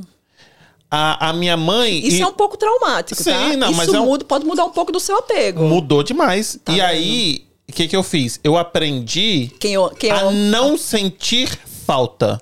Eu peguei esse sentimento e fiz assim, ó. E joguei Ai. fora. Aí as pessoas vão embora, eu falo, ok. É. Porque eu estou acostumado. Hoje, por exemplo, e aí eu. Aí o, o- todo o ponto foi: eu não sinto falta da minha mãe. Quem é você na fila do pão pra eu sentir falta? Porque se eu matei esse Ai. sentimento de sentir falta É. da minha mãe, Imagina você. não tinha mais ninguém no mundo que eu ia sentir falta. É. Então, hoje as pessoas saem, eu falo, tudo bem, estou acostumado. Por causa dos Estados Unidos. E eu vejo muita gente reclamar da mesma coisa. As pessoas falam assim, nossa, fulano tá frio. Todo mundo que tá aqui nos Estados Unidos, 2, 3, 4, 5, 6, 7, 10 anos, fala, ah, o fulano foi para os Estados Unidos e ficou frio, o fulano foi e ficou frio. Porque tem que aprender. sobreviver, filho. Exatamente. Doutora- Ou você mata esse sentimento, ou você sofre a sua vida inteira. Porque as pessoas estão aqui e você sabe que muita gente vai embora. Porque não aguenta isso aqui. E aí o que, que você faz? Você se apega à pessoa, a pessoa vai embora, você fica como? E a gente não tem família aqui. Aqui nossa família são amigos. né? Isso. É. E aí aquele amigo, ele fala, eu tô com muita saudade do Brasil. Aí você fala assim, não, não vai. Vai ser feliz. Uhum. Vai ser feliz. E aí você já, tipo, descarta. Ah. Então eu acho que eu sou o evitativo por causa dos Estados Unidos, mas eu não era. Era Mas você é isso no seu relacionamento amoroso? um pouco. Uhum. Com tudo. Por exemplo, eu vou pro cinema terça-feira, meio-dia, sozinho. Não tem ninguém no cinema. Mas vê que maravilha, é o espaço que você tem pra você mesmo. Adoro. Eu adoro ficar sozinho. Mas Chego é em casa, apago a luz toda da casa e fico sozinho. Maravilha. Adoro. Por exemplo, minha, minha esposa tá aqui embaixo, eu tô lá em cima, eu tenho meu tempo. Tipo, ela fala assim: se eu não te procurar, você não me procura. Você fala ou ela fala? Ela fala. Ah. Gosto de ficar sozinho. Amo minha esposa demais. Lógico. Mas gosto do meu espaço. Mas o que, é que aconteceu antes de você fazer isso? O que, que aconteceu? Comunicação, diálogo. Sim. Meu amor, eu preciso. Eu chamo todo mundo meu amor. Às vezes, às vezes é difícil pra ela, não, entendeu? claro, porque provavelmente ela tem um apego ansioso. Acho, acho que sim. Ela gosta, né? Porque ela quer meu tempo, ela quer meu. né? E aí agora eu com, mexendo com internet, então ela quer um, um tempo de qualidade que eu tenho que dar pra ela. Uhum. E que merece, né? Mas só o fato de você estar falando pra mim o que ela quer, como ela quer, isso já identi- identifica que vocês têm um diálogo. Sim, sim. Uma um coisa é você tá num casamento onde a pessoa vai pro basement, fica lá, a mulher tá tipo analogia, né? Batendo na porta, batendo na porta, você não abre. Não, não, não. O que Uma- a gente tem aqui em casa é comunicação. Exatamente. Às vezes não da melhor maneira possível, mas a gente se comunica, entendeu? Ah. A gente se comunica muito. Tanto é financeiramente, tanto é que você entrou ali. Não sei se você. Eu não te mostrei. Ah. Na hora que você entra aqui em casa, tá quanto a gente deve na casa e a quanto a gente tá guardando pra próxima casa. Não, não. Então todo vi. mundo que entra aqui em casa sabe quanto eu devo na minha casa. que maravilha. Então comunicação aqui em casa é uma coisa assim. Tipo, É. acontece muito. Isso é maravilhoso. E é o que tá faltando. Você falou, ah, eu sou evitativa, ela é ansiosa. Mas é a comunicação. Por quê? É, a preferência é que uma pessoa que tem um apego ansioso ou evitativo esteja com uma pessoa com apego seguro. Porque a pessoa com apego seguro, se ela vê assim, pô, minha esposa tá precisando de atenção. Eu vou lá e vou dizer, meu amor, eu amo você, mas eu tô precisando de um pouco de espaço. O evitativo, o que é que faria? Tá enchendo o saco, pô. Deixa eu ficar sozinho. Pelo amor de Deus, tá grudenta demais. Esse é o evitativo. Hum, Então, a pessoa segura, ela vai comunicar. Ela, o nome só tá dizendo, vai deixar você seguro. entendi. Mas, Às vezes eu sou um pouco inseguro, às vezes eu sou um pouco. mas é o que acontece nos relacionamentos. Ninguém é somente isso, ninguém Entendi. é somente aquilo. Entendi. Isso oscila do- no relacionamento. Certo. Pode ter fases que você tá ansioso. né? Ah, não, eu sou ansioso e é assim que você. O, o geral, o meu geral, é ansioso. Uhum. Então, assim, como é que eu administro isso? Comunicando, falando as minhas necessidades e, por favor, tentando encontrar parceiros que não sejam evitativos. Se Mas aí se forem dois ansiosos. É isso que eu ia falar. É ancitativo, você falou? Não, ansi- ansioso. Você falou como que, que, que fala o, o- Ansioso, seguro, evitativo. evitativo, né? Uhum. É, é, e, e se for ansioso com ansioso? Da match? Eu, eu, na minha opinião, dá sim, match. Dá sim. Dá, é? Eu acho que sim, porque Nossa, assim. que caos. você- I, I know. Tipo, você gosta de ficar junto e a outra pessoa gosta de ficar junto. Mas na verdade, quando você tem dois ansiosos, quando você tem dois evitativos, na verdade se torna seguro. Ah, Porque, não um, sei, não, isso aí, porque não um entende o outro. Um entende a necessidade Nossa, do mas outro. dois evitativos eu acho que é bom. É bom.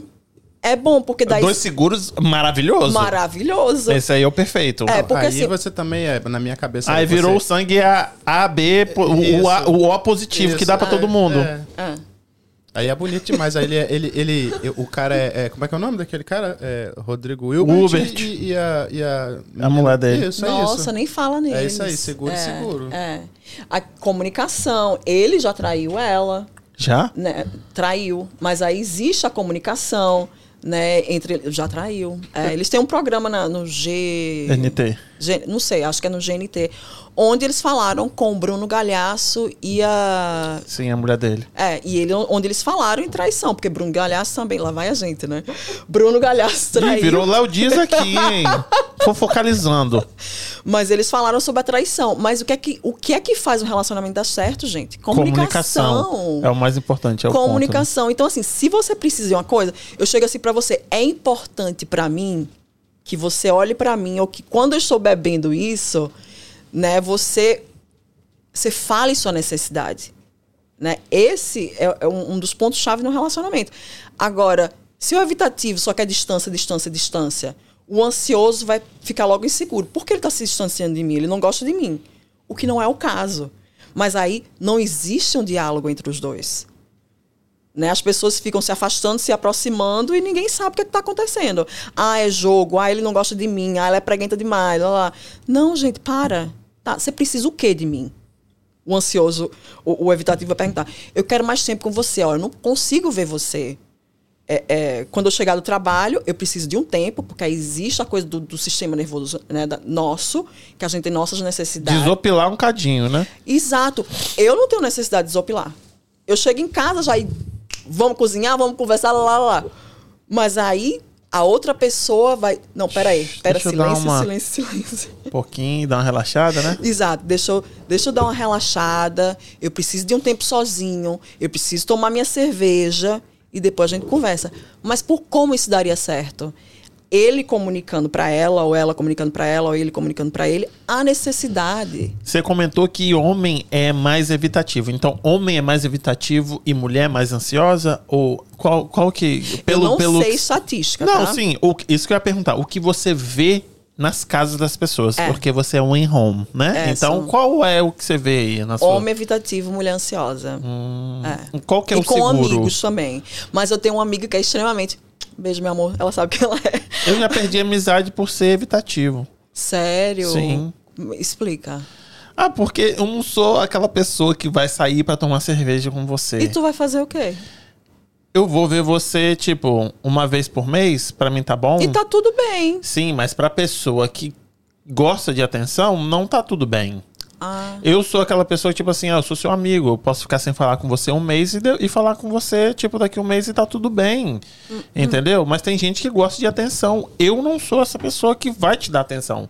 Eu posso falar com você todo dia no telefone, porque eu trabalho dirigindo, então a gente pode trocar ideia, mas eu não vou me encontrar com você. entendi. Fazendo podcast, muita gente me chama pra muita coisa. E eu não vou, porque eu não sou desse.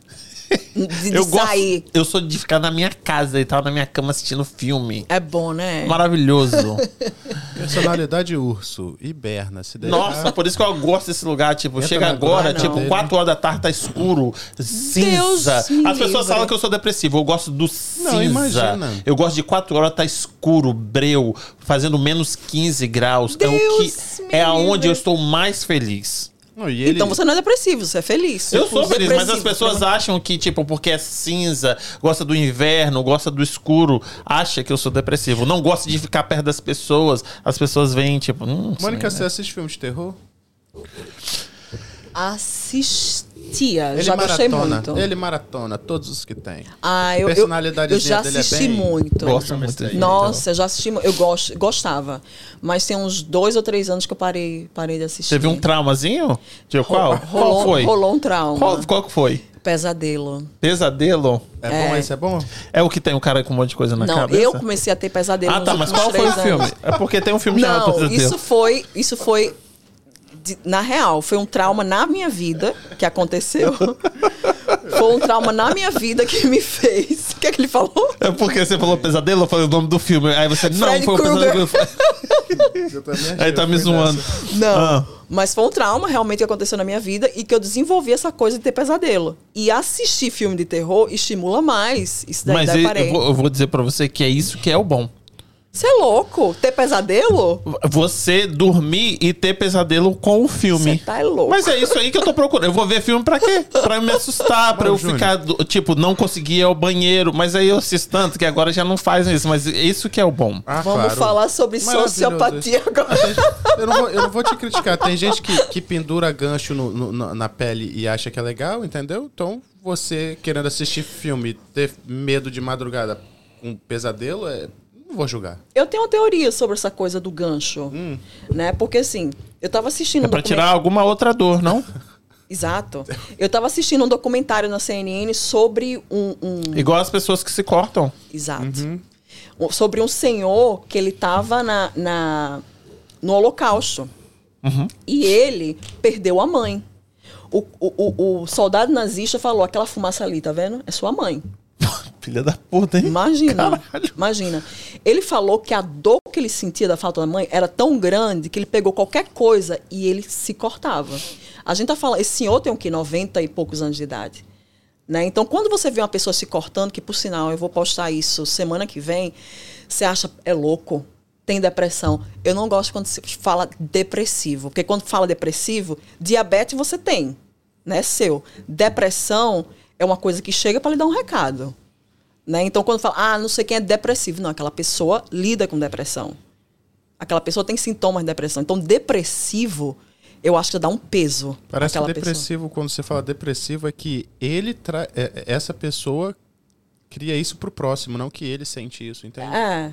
Porque É assim, que. O, o que eu acho, e eu, eu falo novamente, a terapia narrativa, você externaliza as coisas. A ansiedade, o que, é que a ansiedade veio falar para você? O que é que a depressão veio falar para você? Né? Então, acho que isso é interessante, né? quando se trata da, da terapia narrativa, pelo menos. Né? A gente tem assunto, viu? Porque daí a gente já está misturando tudo. Não, tô Então- gostando, estamos indo bem. Vamos aproveitar para poder mandar um salve pra galera do chat e fazer algumas perguntinhas que a gente tem aqui. Começar pela. Vai, vai, Kim. Começar pela Zagonel, que tá te zoando aqui. Que, Que que o- foi, o nome- Zagonel? Você tava falando que gosta de, de assistir filme de, de terror e depois ter o pesadelo. Isso que é o bom do filme de terror. Eu acho que é bom. E ela só... E depois eu falei que a gente tem que falar sobre a sociopatia. Exatamente, a Zagonel aqui mandou junto, ó, ó, psicopatia é o nome disso daí. É, Meu Deus. Tô deixa eu ver aqui. Eu, eu- Ela falou assim: já perdi amizades Isso, e sou obrigado. cobrado por, por amigas por esse mesmo motivo. É isso aí, Zagonel.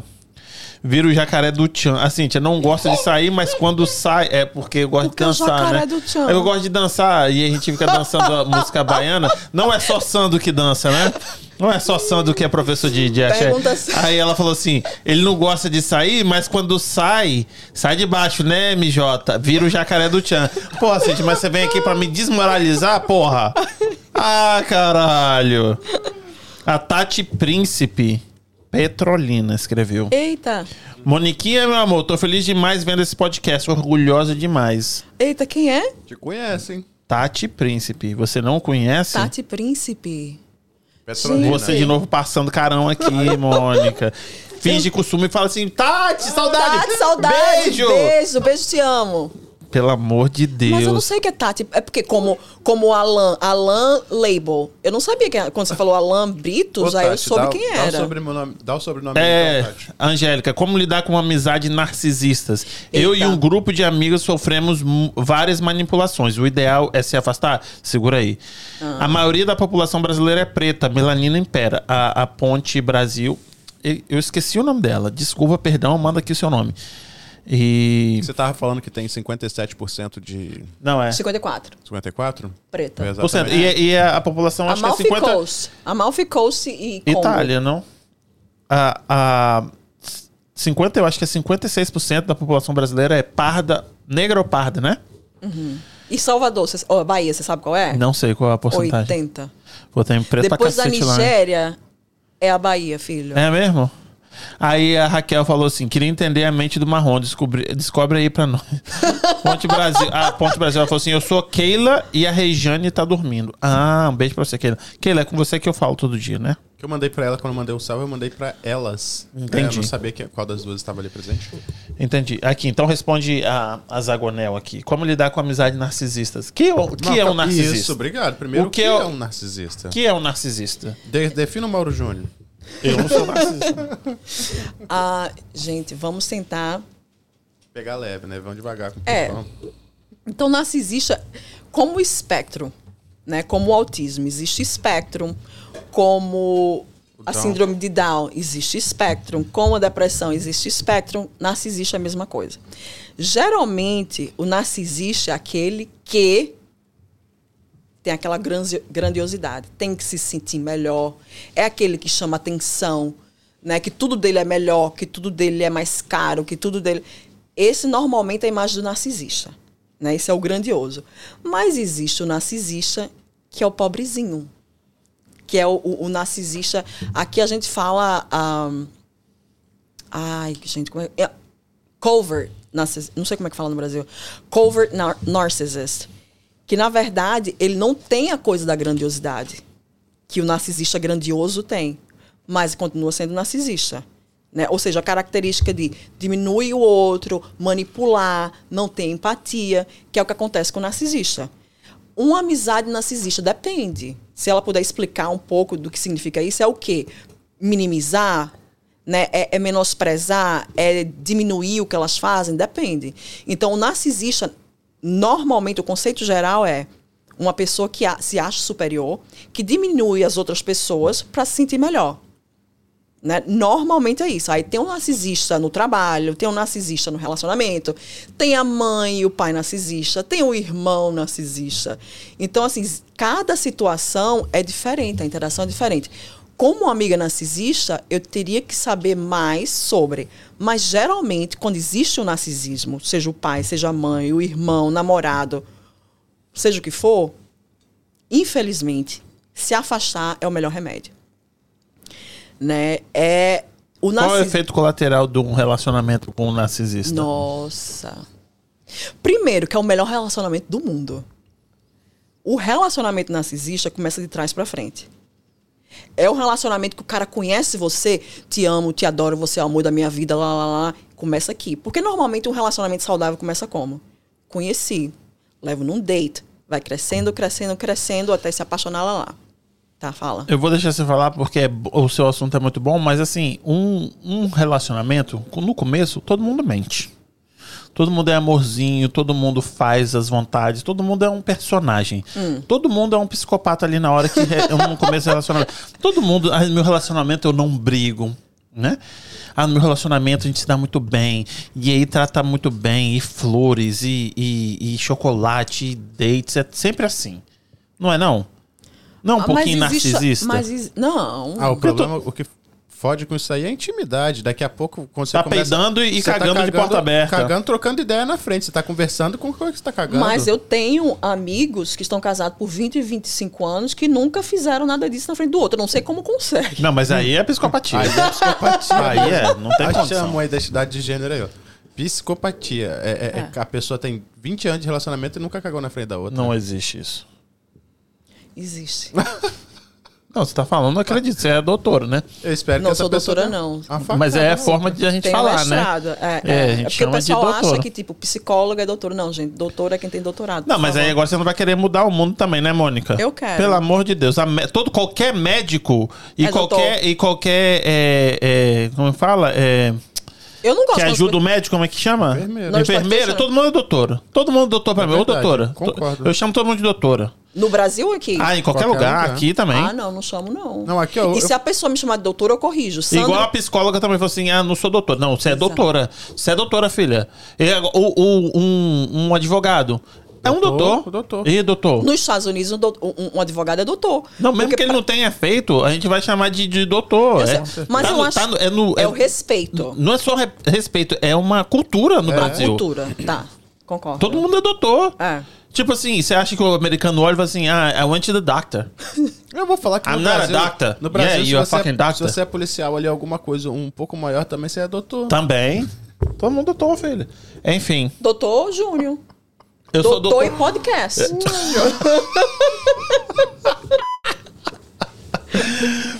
Não, mas. ah, ah, pra você voltar sobre o narcisista, eu acho que, tipo, no começo de um relacionamento, eu acho que todo mundo tenta impressionar, então faz, tipo.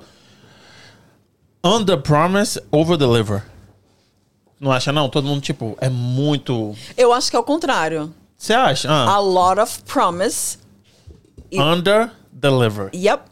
Eu tatuei aqui no meu braço. Eita. Não, mas aí. Não, hum. peraí. Reciprocidade. Ah, tá. Ah, ok, Eu pensei que obrigado. fosse já um. Não. Reciprocidade tá Adairton. tatuado aqui. No meu pescoço tá tatuado More Than Words. Que é aquela música do Extreme. Que são mais do que palavras.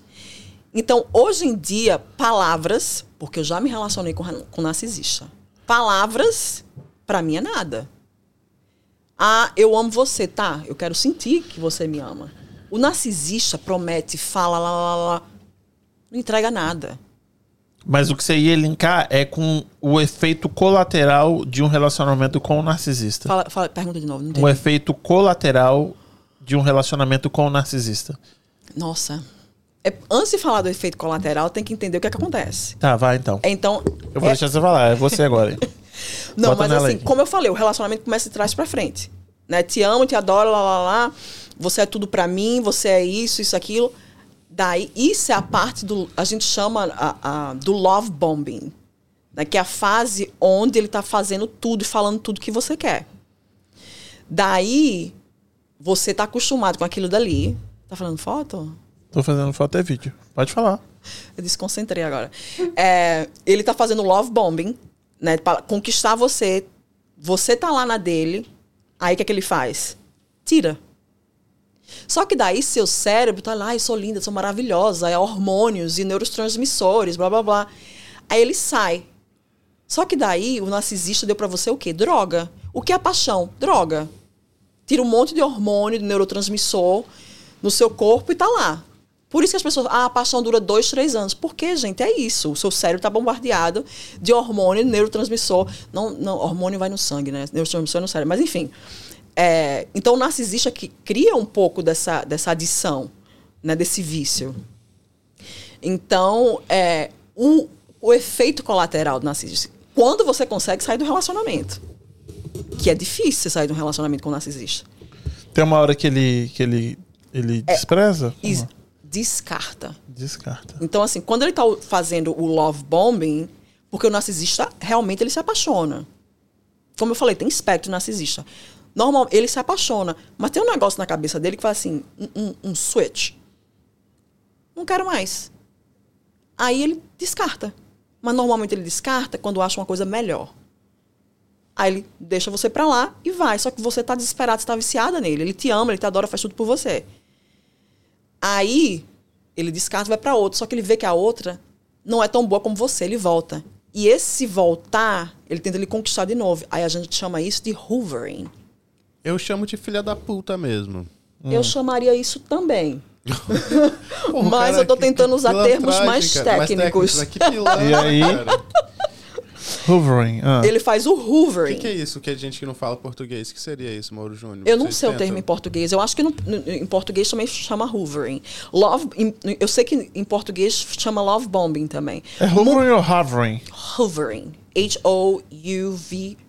Que tipo, que é igual tá sobrevoando, a ave tá sobrevoando por cima ali? É, hoovering. Som-. Sondando? Existe esse relacionamento também. Hovering, yes. Órbita, né? daí a gente vai falar sobre. Hoje tem muito disso, né? O benching. Que ele fica ali circulando por cima É. ali, igual o gavião pra- no galinheiro, pra- tá hovering. Então, assim, no hoovering, ele repete o love bombing. Te amo, nunca mais vou fazer isso, que é o que acontece um pouco com a violência doméstica.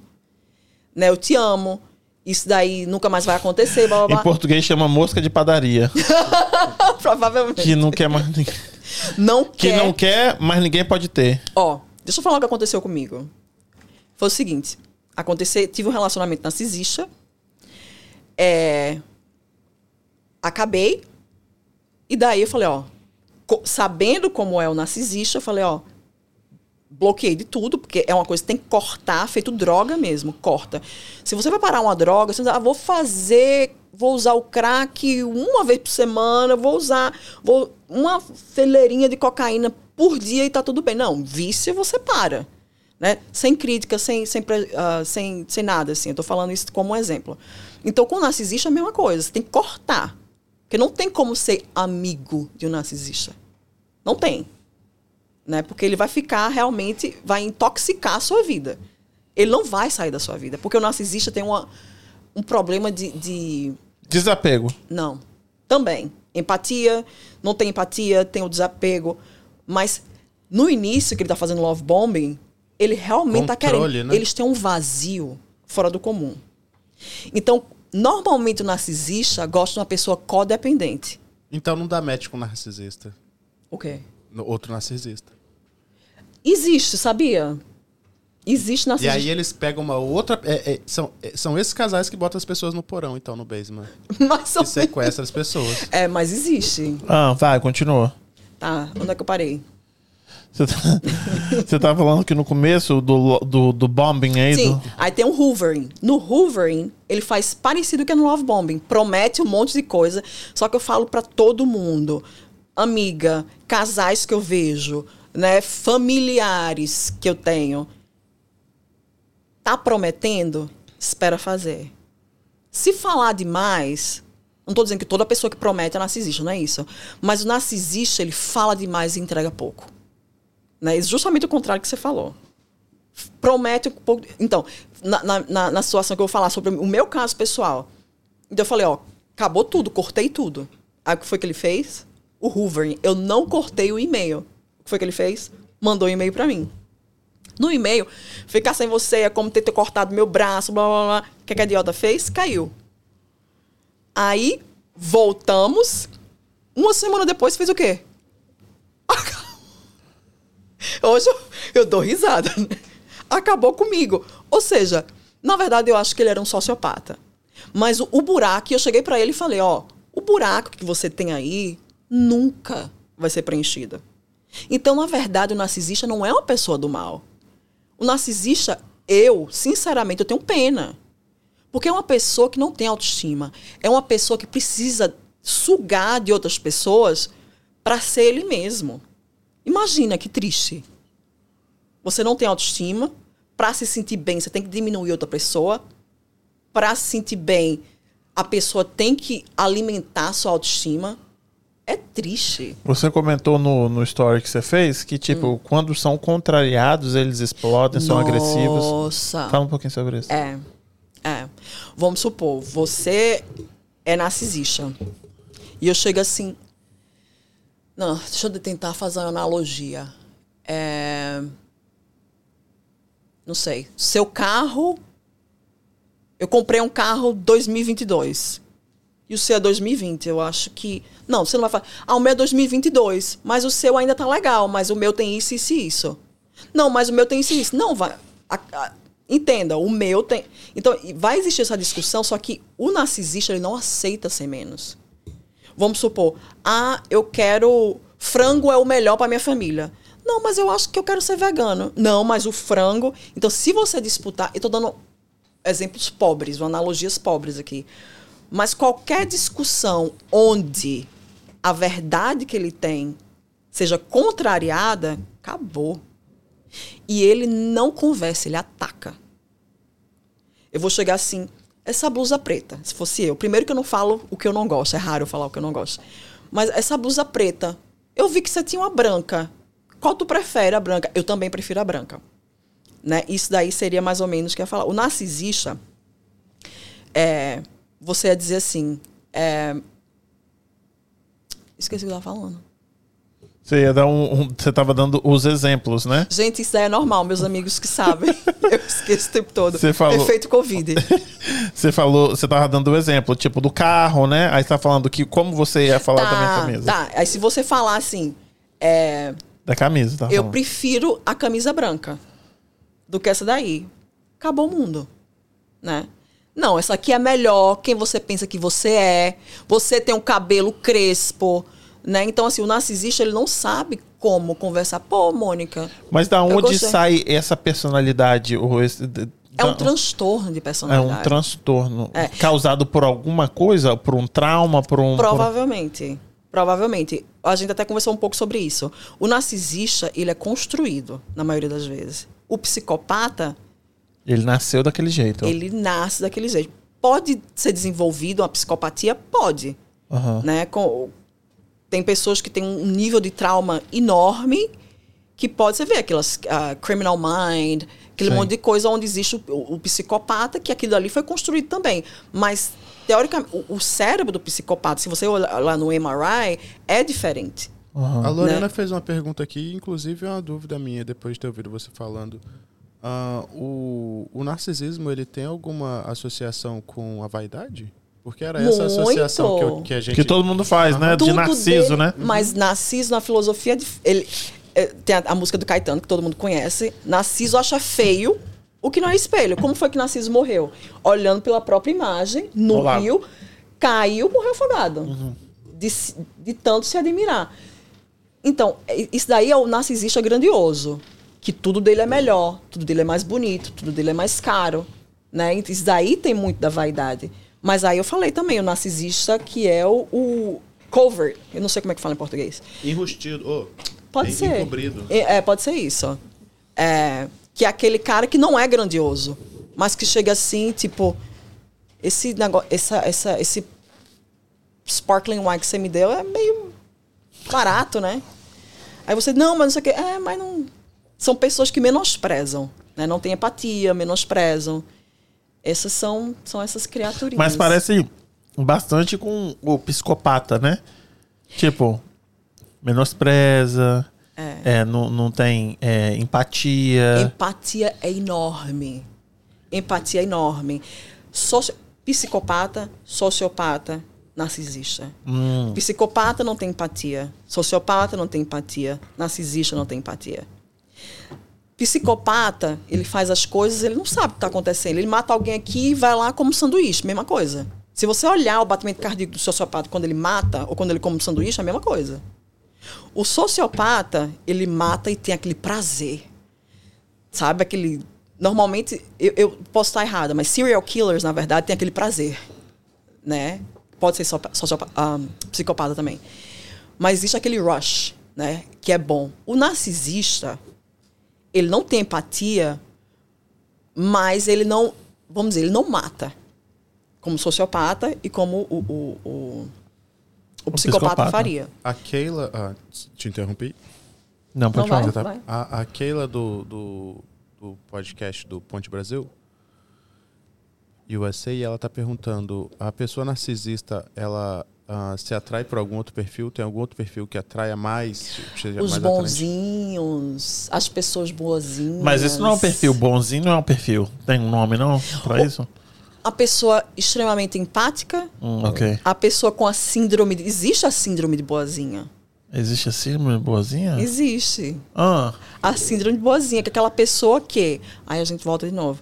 Aquela pessoa que quer agradar. Na verdade, a síndrome de boazinha é uma pessoa que é codependente. Que tem que fazer muita coisa para ser gostada. Aí a gente volta pro apego. Como foi o relacionamento dessa pessoa com a mãe e com o pai? Por que ela tem que agradar, tem que fazer tanto para ser amada? Né? Então, o codependente, a síndrome de boazinha. Então, normalmente o narcisista gostam de pessoas que são codependentes, que têm muita empatia. Né? Normalmente é esse perfil que eles, que eles vão. Eles não vão com uma pessoa que tem uma personalidade forte. Entendi. Porque, assim, eles não podem manipular essas pessoas. Eles vão para pessoas que eles podem manipular. As pessoas que acreditam, né? A segunda parte da pergunta dela era o tem algum tratamento que, que Não. amenize Ah, o legal. narcisista? Não. Nas- nasceu narcisista, tipo, desenvolveu Desenvolveu a e não volta, mas se Ele- desenvolveu como é eles que não aceitam. Eles não sabem que são narcisistas. Se alguém falar para ele que ele é narcisista, ele não aceita o diagnóstico. Se ele souber e aceitar o diagnóstico, ele acha que não precisa de tratamento.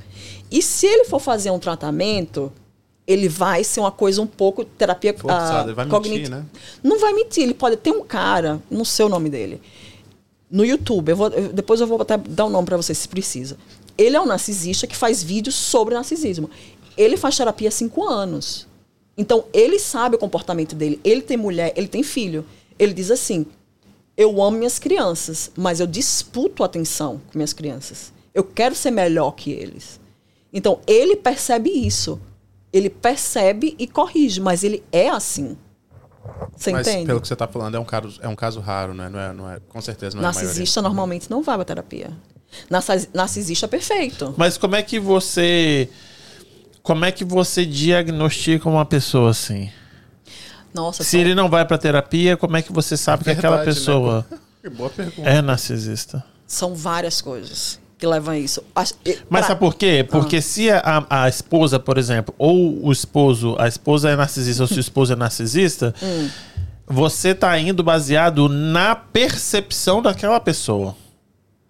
no Porque casal, se a minha esposa, né, eu vou, como você falou da sua, se minha esposa sentar aqui, talvez ela tenha uma visão totalmente diferente do que eu tenho do nosso relacionamento que eu acabei de te contar. Hum. Porque é a visão dela. E aí, quem é que tá certo? Se você não consegue falar com o narcisista porque ele não vai à terapia, você só tá falando com o cônjuge. Você tá falando, deixa eu ver se eu entendi a pergunta. Você tá indo pra uma terapia individual, supondo, sua, sua esposa tá indo pra uma terapia individual falando sobre você. Você não tá lá na terapia. Sim, aí você vai me di- diagnosticar como a narcisista. Mas por que eu Baseado na visão dela. Mas por que eu diagnostaria uma pessoa? Se eu tô com uma, uma paciente, cliente, paciente, no Brasil fala mais paciente, aqui a gente fala mais cliente. Se eu tô com uma paciente na minha frente, onde ela tá tendo um relacionamento abusivo e tóxico. Eu não vou dizer a seu marido é narcisista. Primeiro que eu não vou dizer isso. Não na primeira, mas depois de algumas ela vai te contar tanto, você vai falar assim: ah, seu marido tem. Tá, mas calma aí, vocês estão embaralhando o negócio. Ele tá falando que você vai dizer que ele é narcisista baseado no que vou ela. dizer. Não, ok, mas na Eu- sua mente, ou, ou o senso, qual é a pesquisa? Se ele não vai ao consultório, como que tem. Como definir Não é o que fato ele? que ele não vai no consultório. Ela me descreve algumas coisas sobre ele. Aham. É, é isso que ele tá dizendo. É baseado numa informação de terceiro, não do próprio narcisista. Isso, aí você Ah, vai entendi, me julgar entendi. como narcisista baseado na opinião dela. Independente de ser narcisista ou não, do diagnóstico ou não, o que a gente vai tratar é a relação tóxica. Não, sim, mas eu só quero saber, o, o cerne do negócio é como diagnosticar isso. o narcisista se ele não vai à terapia. Porque só é baseado perfeito. em terceiro, na percepção de terceiro? Ah, entendi agora. Isso. Entendi agora. Entendi agora. É. É. Ou então pegar a força. Tipo assim- lá mas existe estudos. Por exemplo, esse cara do YouTube, você falou que ele foi ao ter... ele faz terapia, então ele foi diagnosticado. Mas você falou que a grande maioria não vai à terapia. vai. E aí, se você, se a Bárbara tivesse sentada aqui falando com você fazendo uma sessão e ela me descrevesse na primeira sessão, provavelmente você não iria falar Eu isso. poderia Mas pensar, eu poderia pensar. Não, tudo bem. Aí na décima, você fala assim, eu tenho certeza que ele é narcisista. De acordo com o que ela tá falando. Mas aí, se eu Ah, mas aí ficou fácil. sentasse aqui como narcisista, aí você fala assim: é, o que ele tá falando não parece com o que ela falou. Não, mas ia Mas falar. isso é normal na terapia de casal. Mas aí como é que a gente sabe que ele é narcisista? falar, Deixa eu falar. Você vai falar, ih, rapaz, você não aguenta não. Eu falo, ó, você. Você é mais ou menos, só desafiar ele, porque ele não pode perder, então é só falar, você não consegue fazer esse teste aqui, eu garanto que você vai se dar Mas mal. no começo ele é sempre o mais gente boa. Então ele engana ela. Não, mas é, é para mim é ah, não, você tem que ser imparcial na terapia. A gente tenta, porque quando você é terapeuta, você entra na sala, você tem seus valores. Você tem seus valores ali. Então, por exemplo, eu tive eu, eu tinha um casal onde ele achava que o femino, feminicídio era uma reação normal é, do homem que separasse, que a mulher que deixasse o homem e a mulher encontrasse outro homem, se, ele, se esse cara que foi deixado matar a mulher é normal. Porque agora ela tá fazendo jantar pra ele, agora ela tá fazendo. Ela não faz isso pra mim. É, mas aí não é nem narcisismo, isso aí é machismo, é o nome Não, desse aí. não, mas É tô- outro ismo. Mas o que eu tô tentando falar é, no consultório, Sim, você você sua... percebe. Aham. Você percebe isso aí. Vamos supor, ela falou tudo isso. Eu não vou dizer, na minha cabeça provavelmente tem, é narcisista. Aham. Ele vem no consultório. Claro que você vai saber os sintomas. Mas só que aí ele não vai, você falou que ele não vai. Ca- Não, não vou dizer que é regra. Não, é sim, matemática. a maioria das Mas vezes pode ele ser não que vai. apareça. Aham. Pode ser que o psicopata chega lá, a pessoa mais legal do Isso que mundo. você falou também, é tipo, ele é muito gente boa no começo. Exatamente. Só que assim, como você estuda, tem um manual de DSM-5, eu não sei como é que fala no Brasil, DSM-5 que tá dizendo lá, os sintomas do narcisista é esse. O sintoma do, do- Se bem que sociopatia e psicopatia não existe no DSM-5, mas o narcisista existe. Né? Então, assim, você tem uma- um, um- um- cluster de, Aham. de sintomas que você tem que checar para ver se é ou não. Mas se, vamos supor, a Bárbara vai para o consultório me procurar, eu não vou diagnosticar você. O que eu vou fazer com a Bárbara é entender por que ela tá com você. Não, sim, mas aí você também vai poder ajudá-la sabendo o meu perfil. Exato. Se pelo que ela tá Exato. falando, vo- e você sabe que eu sou um narcisista, você vai fazer a terapia tentando ajudá-la, mas, Não, mas agora também. vocês estão ferrando com a minha cabeça. Mas se essa pessoa aí for um narcisista, ele tá manipulando o negócio pra poder. Ó, Não, não, tá aí confuso. você- Não, Não, mas Kim, não aí- não, mas aí você tá- não, Mas como terapeuta... Você tá o Não, sonho muito dentro do difícil. sonho. É isso, tá muito difícil. Não, vocês estão complicando. Não, tão mas fudendo aí a gente tá, tá- Quem tá, tá, tá no divã agora. Ah, vocês estão querendo foder comigo. É Não, porque, acho tipo, que você tá Como, se- não, como que tá. a gente sabe qual é o perfil que tá procurando esse tratamento? Ou, tipo, quem, quem é que tá lá? Porque o, o- o psicopata, por exemplo, ele é manipulador. Então, É. como que ele não tá fazendo a sessão pra poder manipular a pessoa com quem tá. Ó, é muito difícil. Vocês estão querendo me Aí já regaçar? descartou a pessoa aqui. Mas aí ela tem um, um checklist, tipo, fala, não, esse aqui é, fala, é- é a pessoa que sentou ali na frente dela, porque às vezes ele é o psicopata que tá sentado ali na frente dela, fala, não, ah, então você é o psicopata aqui tentando, você tem um- uma régua pra poder... De- deixa eu dar- tentar dar um, um exemplo. E A reguinha, né? A coisa da régua. Tem um É, negócio da régua isso. aqui. É, eu tô tratando um adolescente. Ok. O- que, que, que é o que eu prefiro. Falar isso, isso, isso, aquilo, ah, porque eu tiro nota boa, ah, porque sou isso, isso, aquilo. Mas aí eles deixam escapar algumas coisas. Tal do Breck Por, por, por o Bre- Quê? ah, o, o- yeah, exatamente. Como é que é o nome Que é isso que faz. O hoovering é um pouco. O, o breadcrumbing. É a migalha. A vai migalha. deixando, vai- ele vai soltando a migalhinha aqui, ele vai dando uns moles, entendeu? Aí você vai pescando aqui, E entendeu? pode saber quem é vítima de narcisista, se faz a reca- se recapitula, você vai ver os sinais estavam lá desde cedo. Mas eles não sabem que são, que, que, que tem essa característica Tem, muitas o, vezes. tem, né? o, tem o narcisista que é o narcisista malicioso. Consciente do Aquele que... que é consciente, que faz, que é parecido com o sociopata. Então aquele que faz. Esse negócio de ser narcisista, achar que você só se acha Só- só olha bonito, no espelho. isso aí não é bom não, Você hein? acha que faz a sobrancelha toda semana narcisista, né? Não. Vai dando mole aí, ó. se sentir superior, presta atenção. Se você se sente superior, né? Se a pessoa. É, é se você não tem empatia, você tá vendo ali uma criança caindo, sangrando, e você tá lá parado olhando. Né? Presta atenção nisso. A pessoa tá lhe contando uma história extremamente triste. Você só tá olhando pra cara da pessoa. A pe- pessoa tá esperando uma reação, você não tem uma reação. Mas eu acho que conf- a, a gente, Se a grande. um pouquinho, né? As pessoas eu acho que, que vão falar que é sociopata ou psicopata. Eu acho que a, a- a- a- o afegão médio, Hum. a grande massa, não vai falar que isso é, é- é narcisista. Não. Entendeu? A Acho gente, que não, todo a gente mundo- não tem esse entendimento. Mas, Não. gente, Na maioria. É legal falar isso porque todo mundo fala assim: ah, a pessoa que não se compadece, que não tem empatia, é psicopata. A gente, a gente, Não. o- o, o, o senso comum é é psicopata. Nunca vai falar que ah, é narcisista, entendeu? Não, e assim, é importante dizer que é sociopata, psicopata, narcisista? Para algumas pessoas, sim. Para mim, como terapeuta, o que é que conta? Sintoma. Você com seu namorado, que é que tá acontecendo? Ah, meu relacionamento é tóxico. Como? Assim, assim, assim. Aí você vai, ah, ele não deixa usar tal roupa, ele fala que eu sou gorda, ele não me deixa estudar, ele não me deixa trabalhar, né? Tudo que eu faço é ruim. Aí você já começa a observar, tá? Isso é o quê? Ele tá num relacionamento abusivo. Sim. E a partir daí você pode chegar na conclusão que o cara pode ser narcisista ou não. Que daí o, o o Kim falou que, que não é narcisista, é filho da puta. É, né? mínimo. Então não, não, não. Você tem que ver as características. né? Ah, todo cara que não que é ciumento é narcisista? Não. Entendi. E aqui, vamos falar um pouquinho ah, de ansiedade. Ah. Chega muita gente no consultório, você vai muita casa das pessoas por ansiedade ou não é uma coisa que você. Nossa, o tempo todo, todo dia, toda hora. Amigo, paciente, amigo de é trabalho. realmente a doença do, do, do século, do milênio? Que eu saiba, depressão é a doença. do- Depressão. Mas É. aí não tá, um não tá ligado com Melhores outra pessoa. amigos. Isso. Melhores amigos. Andandozinho de mão De dada. mão dadas, os melhores. É. Aham. Fala um pouquinho sobre depressão, ah, sobre ansiedade e depressão pra gente. É de- exatamente, porque é, é muito extenso, mas exatamente o que, assim? Não, então, eu- as pessoas estão ansiosas aqui por quê? Nossa, vou falar como, como imigrante. Aham. Por que o imigrante está ansioso? Tem um imigrante que tirou o visto, né? Que veio para cá com visto, lá, lá, lá, estendeu o visto, está indocumentado. Mas é, você vê esse caso no, no- na- nas casas das pessoas? É, eu trato é, famílias que são famílias americanas, famílias falantes de espanhol e brasileiros. São es- esses três públicos que eu trabalho.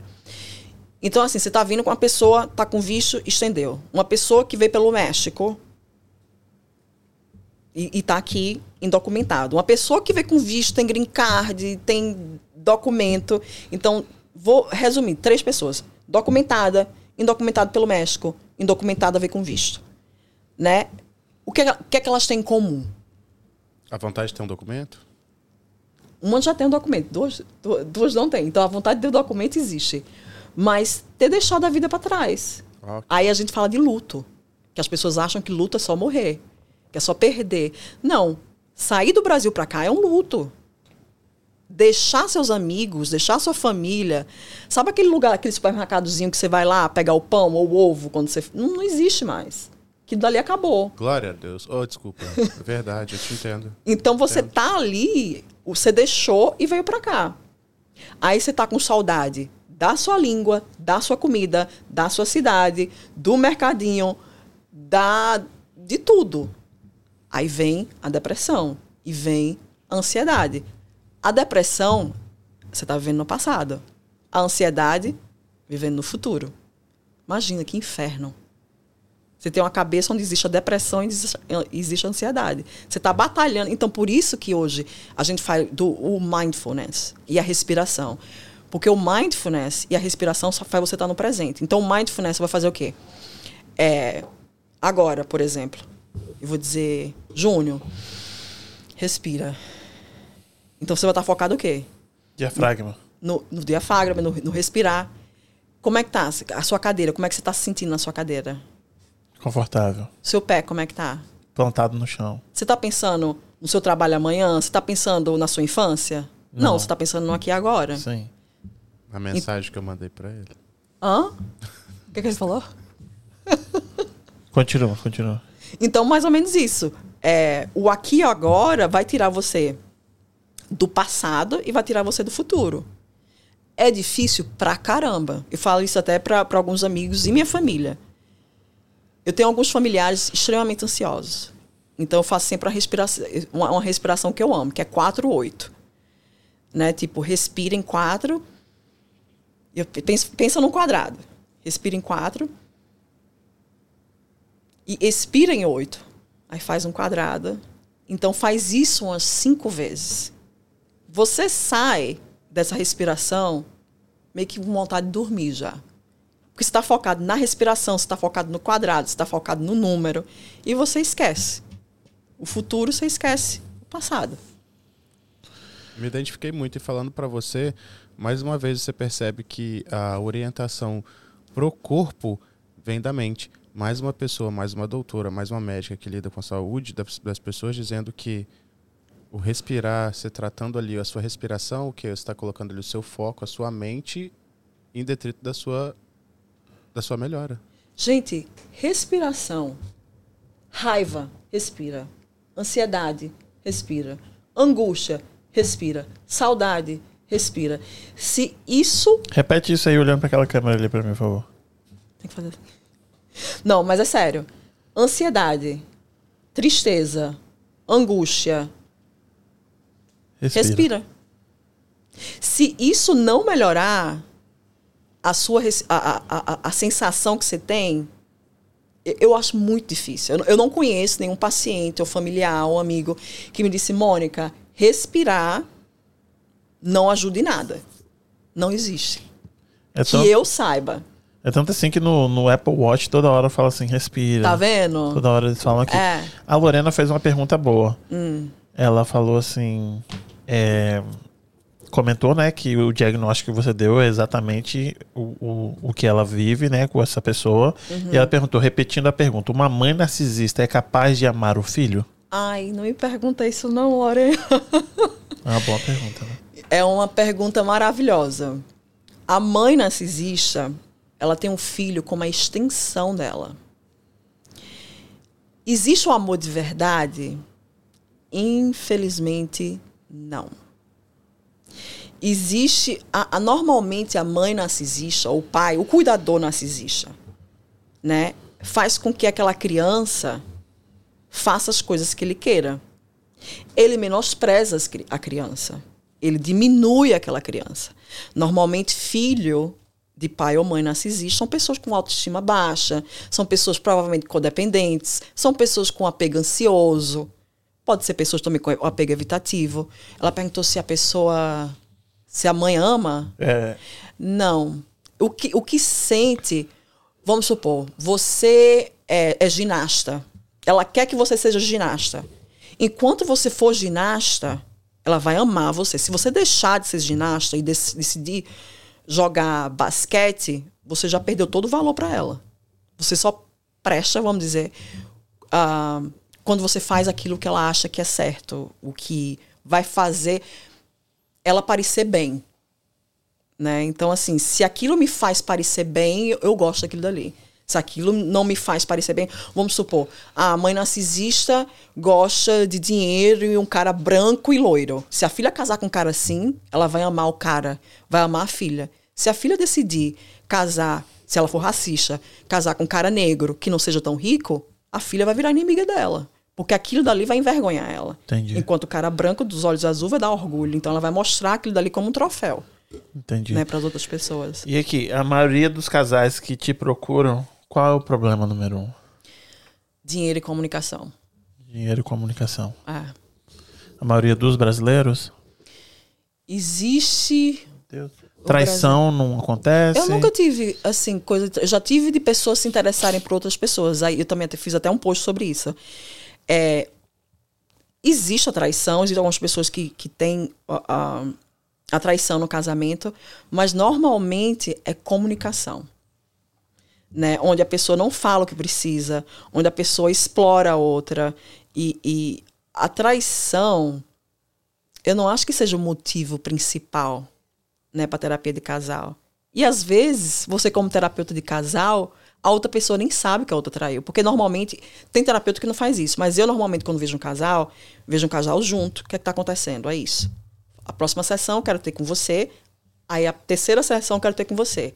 A quarta sessão, vou ter com a pessoa junto. Então, assim, eu não posso ter segredo como terapeuta. Se ele traiu ou se ela traiu, eu vou estimular. Eles falarem. Eles falarem. Entendi, confessaram. Mas, para mim, o grande problema é a comunicação e o tipo de apego. Uhum. Tem, tem, um tipo de terapia que também fui treinada, que é a EFT Emotionally Focused Therapy que é justamente uma terapia onde você aprende o apego do seu parceiro. Eu vou aprender o apego do, do Júnior. Eu vou aprender o apego da Bárbara para entender qual é a necessidade do outro. E vocês vão tentar explicar um para o outro qual é a necessidade que vocês têm. Ah, não, ele é muito explosivo, mas ele foi explosivo quando?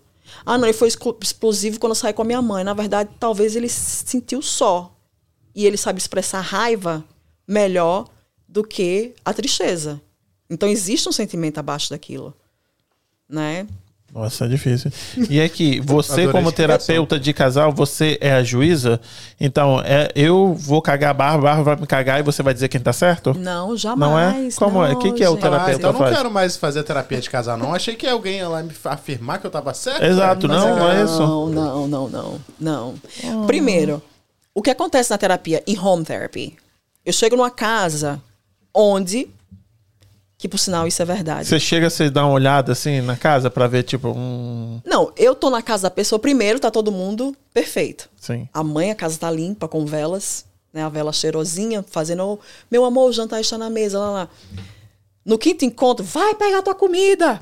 A casa de cabeça para baixo, porque eles não têm a necessidade de impressionar mais. Entendi. Então eles começam a ser eles mesmos, né, na casa dele. Por isso que eu amo esse, esse, esse, esse tipo de terapia. Eu esqueci a pergunta que você me fez. A gente tava, a gente tava falando que você é a juíza do. Não, não sou. Então, assim, pronto, nessa casa, por exemplo, das velas. É, eu não posso dizer. Na, se a mãe dizer xingar. Porra, vem, vem jantar. Eu não posso dizer para essa família que falar porra é errado. Né? A mãe vai me dizer. Mas isso daí vem da, da terapia também pós-moderna, que aí é outra coisa. Existe a terapia, a psicanalítica, né? Mas a terapia pós-moderna, eu não sou especialista, eu não sei de tudo. Eu trago a minha própria história e meu conhecimento e o plano de tratamento para a família. Né? Eu não sou especialista da sua vida. Então, se eu chego na casa de uma família, eu vou dizer, ih, ela xinga ele. Ih, o marido deixa o prato na mesa. Não. Se a mãe disser, o problema é que minha filha não vai para a escola, eu vou tratar o fato da, da, da filha não ir para a escola. Eu não vou tratar outra coisa que a família não queira. Acho que faz sentido, né? Faz, faz sentido. É, é, Muita coisa. é complicadinho. É, é mais ou menos. Eu tô falando muita coisa complicada? Não, não tá falando complicado, não. Acho que você tá falando muita coisa que, de forma didática, que tá, que tá me esclarecendo demais. O que, que ela falou aqui? É, a Juliana Botelho Baguete. Meu amor, amor da minha vida, minha melhor amiga. é impossível irmã. viver sem ansiedade. Ah. Respira e não pira. Uhum. Comunicação é a base de tudo. Clareza entre o casal. Aham. Base de tudo. Mas aí, como é que vai desenvolver a comunicação? Como é que você vai desenvolver a comunicação com a Bárbara? Tem algum, tem algum, alguns é, exercíciozinhos pro casal que você pode dar aqui? Exercício pro casal. Tipo, que não se comunica bem. Ai, gente, o que é que eu faria? Vamos supor. Você não passa dever de casa pra eles, não? Ai, mas depende do caso. Entendi. Depende do caso. Vamos supor, o casal tem cada técnica, né? Tem técnica onde o casal briga o dia todo. E você pode prescrever para o casal brigar entre 7 e 9 da noite. Uau. E acredita, diminui. Aham. Porque eles sabem que pode discutir ali. Quando chega entre 7 e 9, eles não discutem. Entendi. Então, prescrever um sintoma, um sintoma faz com que eles pensem, ah, eu tenho que brigar entre 7 e 9. Eu tô perguntando isso, um exercício, porque na minha cabeça as pessoas só procuram o seu trabalho quando, tipo assim, ou é isso ou é o divórcio. Existe isso. Tem, hoje eu acho que com a, com a informação pode ser que tenham pessoas proativas que falam assim, vamos começar o nosso- nosso relacionamento já com um terapeuta. Mas eu acho que a maioria, a grande maioria, tipo, se isso não resolver, é tipo, it's the last straw. Mas você nunca sabe para onde a, a direção que vai. Você chega, chega a casais que você olha assim, tipo, acabou. Você como terapeuta, acabou. Aí tem um vira-volta ali, durante o tratamento, que eles se entendem e voltam. Tem casal que chega com um problema pequeno e daí explode e aí separa. É? É. E, e você tá certo, as pessoas chegam já no, no, no consultório com problema. Né? Ninguém chega, ai, tô afim de fazer terapia porque eu quero me conhecer. Um casal não faz isso. Mas existe, sabe o quê? Que é a novidade do momento? Ah. Terapia de amigos. Terapia de amigo. Ah, Onde você. Vamos supor, seus amigos. E essa pessoa que falou que tem uma amiga narcisista. Você chega com um amigo que você se desentendeu. Vamos supor, minha amiga Juju, que acabou de falar aí. Ei, Juju, a gente tá com um problema. A gente vai no terapeuta de casal, que na verdade vai, tra vai tratar o nosso problema. E a gente pode ir pro terapeuta para ajudar a gente na discernir Entendi. o que tá acontecendo naquilo ali. quem procura mais terapeuta, homem ou mulher? Mulher. Mulher? É. Como é que as pessoas te acham? Tá falando Não, te acham, tipo, querem que você seja a terapeuta deles. Ah, no momento eu tô trabalhando no The Home for Little Wonders, que é essa agência. Se eles forem no seu, no seu arroba, no seu Instagram, eles conseguem o contato? Eles conseguem um contato, mas eu não tô com meu consultório ainda. Aham. É minha história, porque eu tava voltando pro Brasil, daí eu mudei os planos, e daí eu decidi ficar aqui. Então acho que até o início do ano que vem eu vou ter meu consultório. Entendi. Porque eu desisti meio que voltar pro Brasil. Aham. Coisa de imigrante. E aí você, aí as pessoas podem ir lá marcar e. É. e- entendi. Então só esperar mais uns cinco meses aí, seis meses. É, mais ou menos isso. E daí eu vou você vai tá. E vai Mas ser é- por aqui? Vai ser em Brockton mesmo? Vai- como é Zoom, né? Vai ser em qualquer lugar. Ah, então é assim. sempre assim, não é presencial? Não, pode ser presencial. Eu Entendi. tenho uma agência em Brockton que eles estão interessados e eu tô pensando em ir para lá, mas não, não, não é certo ainda. Mas eu tô pensando em ir para lá, para essa agência, porque eu só quero agora que eu tô fazendo terapia de família. Eu quero só terapia individual ou de casal agora, Uhum. né? Que eu tava fazendo muito de família agora. Só que eu tô com saudade de terapia de casal, Entendi. né? E, e terapia individual. Só Não pra gente terminar aqui, é, quando tem agressão física, o homem bate na mulher, a mulher bate no homem. Que tipo de personalidade é essa aí? Narcisista, é psicopatia? O que que é? aí? Ah. Não, não, não tem, não tem como dizer assim. Não tem como ter- dizer assim. É um relacionamento tóxico onde não existe terapia. A única forma, a única, a, a única, ah, quando existe violência doméstica, não existe terapia. Se uma pessoa chegar "Ah, porque ele me bate, eu, eu não tenho como fazer terapia. Às vezes a terapia é, é para que você ajude essa pessoa que é agredida a se manifestar e se libertar disso. Não o casal. Ah, ok, Não o casal. não o casal. sim. É, tipo, eu posso trabalhar com a mulher ou eu posso trabalhar com o homem, que eu vou entender a violência, de onde está vindo a violência, eu vou entender a mulher por que ela está aceitando a violência. Porque na, ah, ele é ruim, ele é isso, isso e aquilo. Tá, mas por que você está aceitando isso? Existe o lado dela também. Se ele está fazendo isso, é porque ela aceita. Apesar dela não gostar, por que ela está aceitando ser maltratada? Por que ela está aceitando receber menos, receber a migalha? né, do que ah, eu tenho eu tenho que tratar separado, junto não. Não tem como é que você trata viol- eu, eu, eu não sei, eu não sei como tratar. Isso daí, pelo menos aqui nos Estados Unidos, quando existe violência doméstica, não tem como, né? Você tem que direcionar o cara para para um, um, se- Ah, eu nunca encontrei mulher, né? Tem que tem que ter um, um, um, um programa específico para homens, né, que abusam mulheres e a mulher faz, a mulher faz a terapia Eu dela. isso hoje no Quebrando Tabu, que 5% dos, apenas 5% dos homens ah, confessam que foram abusados de qualquer forma, agressivamente, é, de maneira física, agressiva, psicológica e No relacionamento? na vida.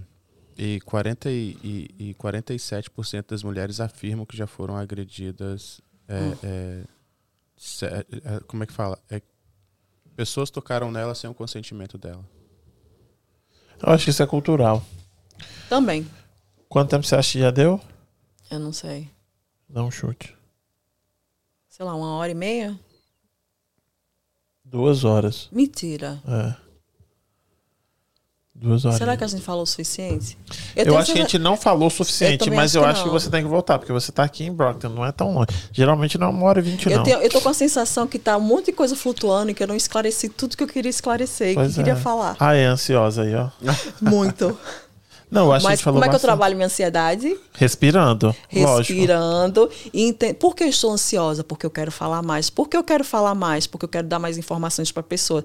Por que eu quero falar? Porque isso é importante para mim. Concordo. Então você vai entender o porquê da sua ansiedade, aí você controla. Então, então controla, sabe por quê? E aí tem, o, tem outra coisa, que aí eu vou te chamar de volta. A gente vai marcar daqui uns dois meses. Você volta, aí a gente não precisa fazer essa introdução. É isso que eu falo para Já as pessoas. chega, chega Isso. direto. A gente já faz uma pauta, vamos, vamos bater aqui, aqui, aqui, aqui, aqui. Porque se a pessoa assim, ah, mas eu não sei da história dela, tem o primeiro podcast. Entendeu? Que Ah. aí você já contou toda a sua, a sua, a sua caminhada. Você acha que foi, foi esclarecedor? Eu, eu acho que foi. O que você achou, alguém? Muito bom, muito É. bom mesmo. Eu acho que sim, a gente focou bastante no, no, A gente não no fala sobre o narcisista. trauma, a gente não fala sobre- A gente falou um pouquinho sobre trauma. E É. falou um pouquinho sobre trauma, Pô, porque enquanto- das personalidades, tipo assim, igual a mãe que deixou a- o menino com a, com a fralda mijada. você, foi- você deu uns exemplos. Isso, é, isso Pô, gente falou duas horas. Não, pa- parece que foram duas Não. horas. Foi muito rápido, né? Enquanto eu, eu fui ao banheiro, vocês falaram da Juliana Botelho? Sim, Ok. falamos dela. É minha, minha irmã. Ah, é sua irmã? É, não, melhor amiga. Eu quero agradecer o pessoal que tá, que tá assistindo. Gente, deixa o like mais uma vez. Se inscreve no canal, por favor. Eu quero te agradecer pela sua presença. Eu sei que tem muita coisa pra falar. Muito. Eu também quero falar mais, mas, tipo, quando fica muito extenso, Ah, não, o povo lógico, perde. lógico. Entendeu? E aí a gente tem, tem que trazer de volta. Só que a gente faz uma pauta. O que, que você acha? Perfeito. De coisas que você acha, tipo assim, não, isso aqui é importante, Júnior, vamos falar. E a gente vai, vai a bater gente nem naquela. falou sobre a terapia sistêmica, né? Não falamos de sistêmica. Que tá lá na sua bio isso aí. Eu não sei nem o que que é terapia sistêmica. Resumindo, ao invés de eu tratar só você, eu vou tratar você e o sistema que está ao redor de você, sua família. Ah, entendi. Não existe um indivíduo, existe o todo. Um sistema. O, O sistema. sistema. É. Oh, meu Deus. Ó, a Tati Príncipe aqui falou: parabéns, amei o podcast. Moniquinha, aqui é a Tati, secretária da doutora Eliana. Eita, Tati! Beijo, Tati! Lembrou dela É agora? minha dermatologista e minha amiga. É. Ah, E aí, aquele falou: parabéns, gente, muito bom esse bate-papo. Lembrando que estamos no setembro amarelo. Quem- é verdade. quem? Set- a, a, aquele da, do podcast Ponte Brasil. Sim, sim, sim. Eu vou começar as postagens sobre o Setembro Amarelo semana que vem, que é justamente sobre o suicídio, né? A awareness Sim. né, sobre isso. Mais uma vez frisando que Se precisarem de qualquer coisa, tenho, eu tenho certeza que ela vai ajudar. Tem o arroba da Mônica aqui, tem o meu arroba, tem o arroba do Kim. Qualquer pessoa que estiver pensando, cogitando e quiser conversar, e todo mundo sabe o meu endereço. Quiser um abraço, pode passar aqui. Não, por favor, pra mim também. Minha gente, por favor, pegue meu arroba. Eu amo ajudar. Não, tá aqui, o, arroba- o seu arroba tá na É. descrição e tá na tela agora. Então, Ah. se qualquer pessoa tiver passando por qualquer É. dificuldade, Tá só não. assim, suicídio com certeza Ó. não é a resposta. tiver quiser, qui- quiser compartilhar a sua ideia com alguém neutro que não tem nada a ver com o seu círculo de amizade que não vai te julgar, meu arroba tá ali, ó, Lorax Kim. Dá uma É, entrada ali, manda um direct questão, pra mim, gente, eu trocar também- ideia. É, perfeito, perfeito. É isso aí. Então, ó, aqui, ó, Kim, você joga aqui no meio, vamos olhar para aquela câmera ali do meio.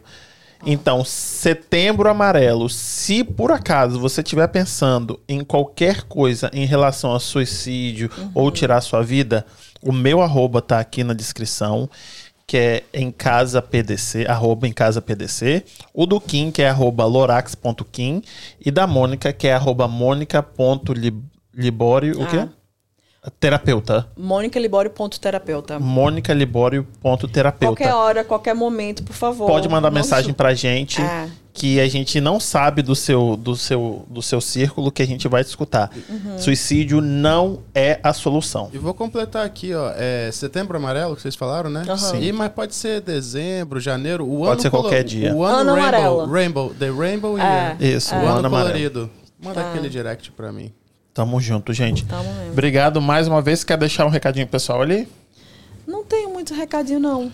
Só quero que todo mundo acesse, me acesse caso precise Você tem que conversar. aparecer mais também, né? Ah, no mas Instagram. eu não gosto. Eu não gosto de... Eu- Você eu- tem tanta informação e aí você bota aqueles É. posts lá que são lindos, maravilhosos, mas não fica um negócio pessoal, né? Né? Eu tenho que falar mais, eu sei. Aquele post, faz ele em vídeo. Você vai ter que me ajudar nisso. Aí vem o quê? Ansiedade. Ansiedade. É. Mas é porque eu sou uma, eu sou uma, uma pessoa dos anos 80. Não, eu também sou, Eu, é. eu vi com a internet de escada. Eu, eu não quero. Nossa. Né, mas o Instagram tá- força a gente. Nosso business card agora é o Instagram. Você é mais pô. nova que eu. E aí, eu tô fazendo isso aqui, cheio de Eu câmera. sou mais é nova que tu. Sim. Então tá. Você é mais nova que Olha, eu. minha dermatologista, secretária da dermatologista, acabou de chegar aí. Graças a Deus, você achou que eu sou mais nova que você. Mas é, ué. ela tá aqui um tempão. Entendeu? E aí, ó, ela mandou beijo pra você, a Tati. Beijo, Tati. E aí, eu também, ué. E eu não tô fazendo isso aqui, não tô colocando a cara no, no Instagram. É, não, Com- mas- Morrendo de vergonha, mas eu não faço? Morro de vergonha. Mas você botou pra fazer hoje.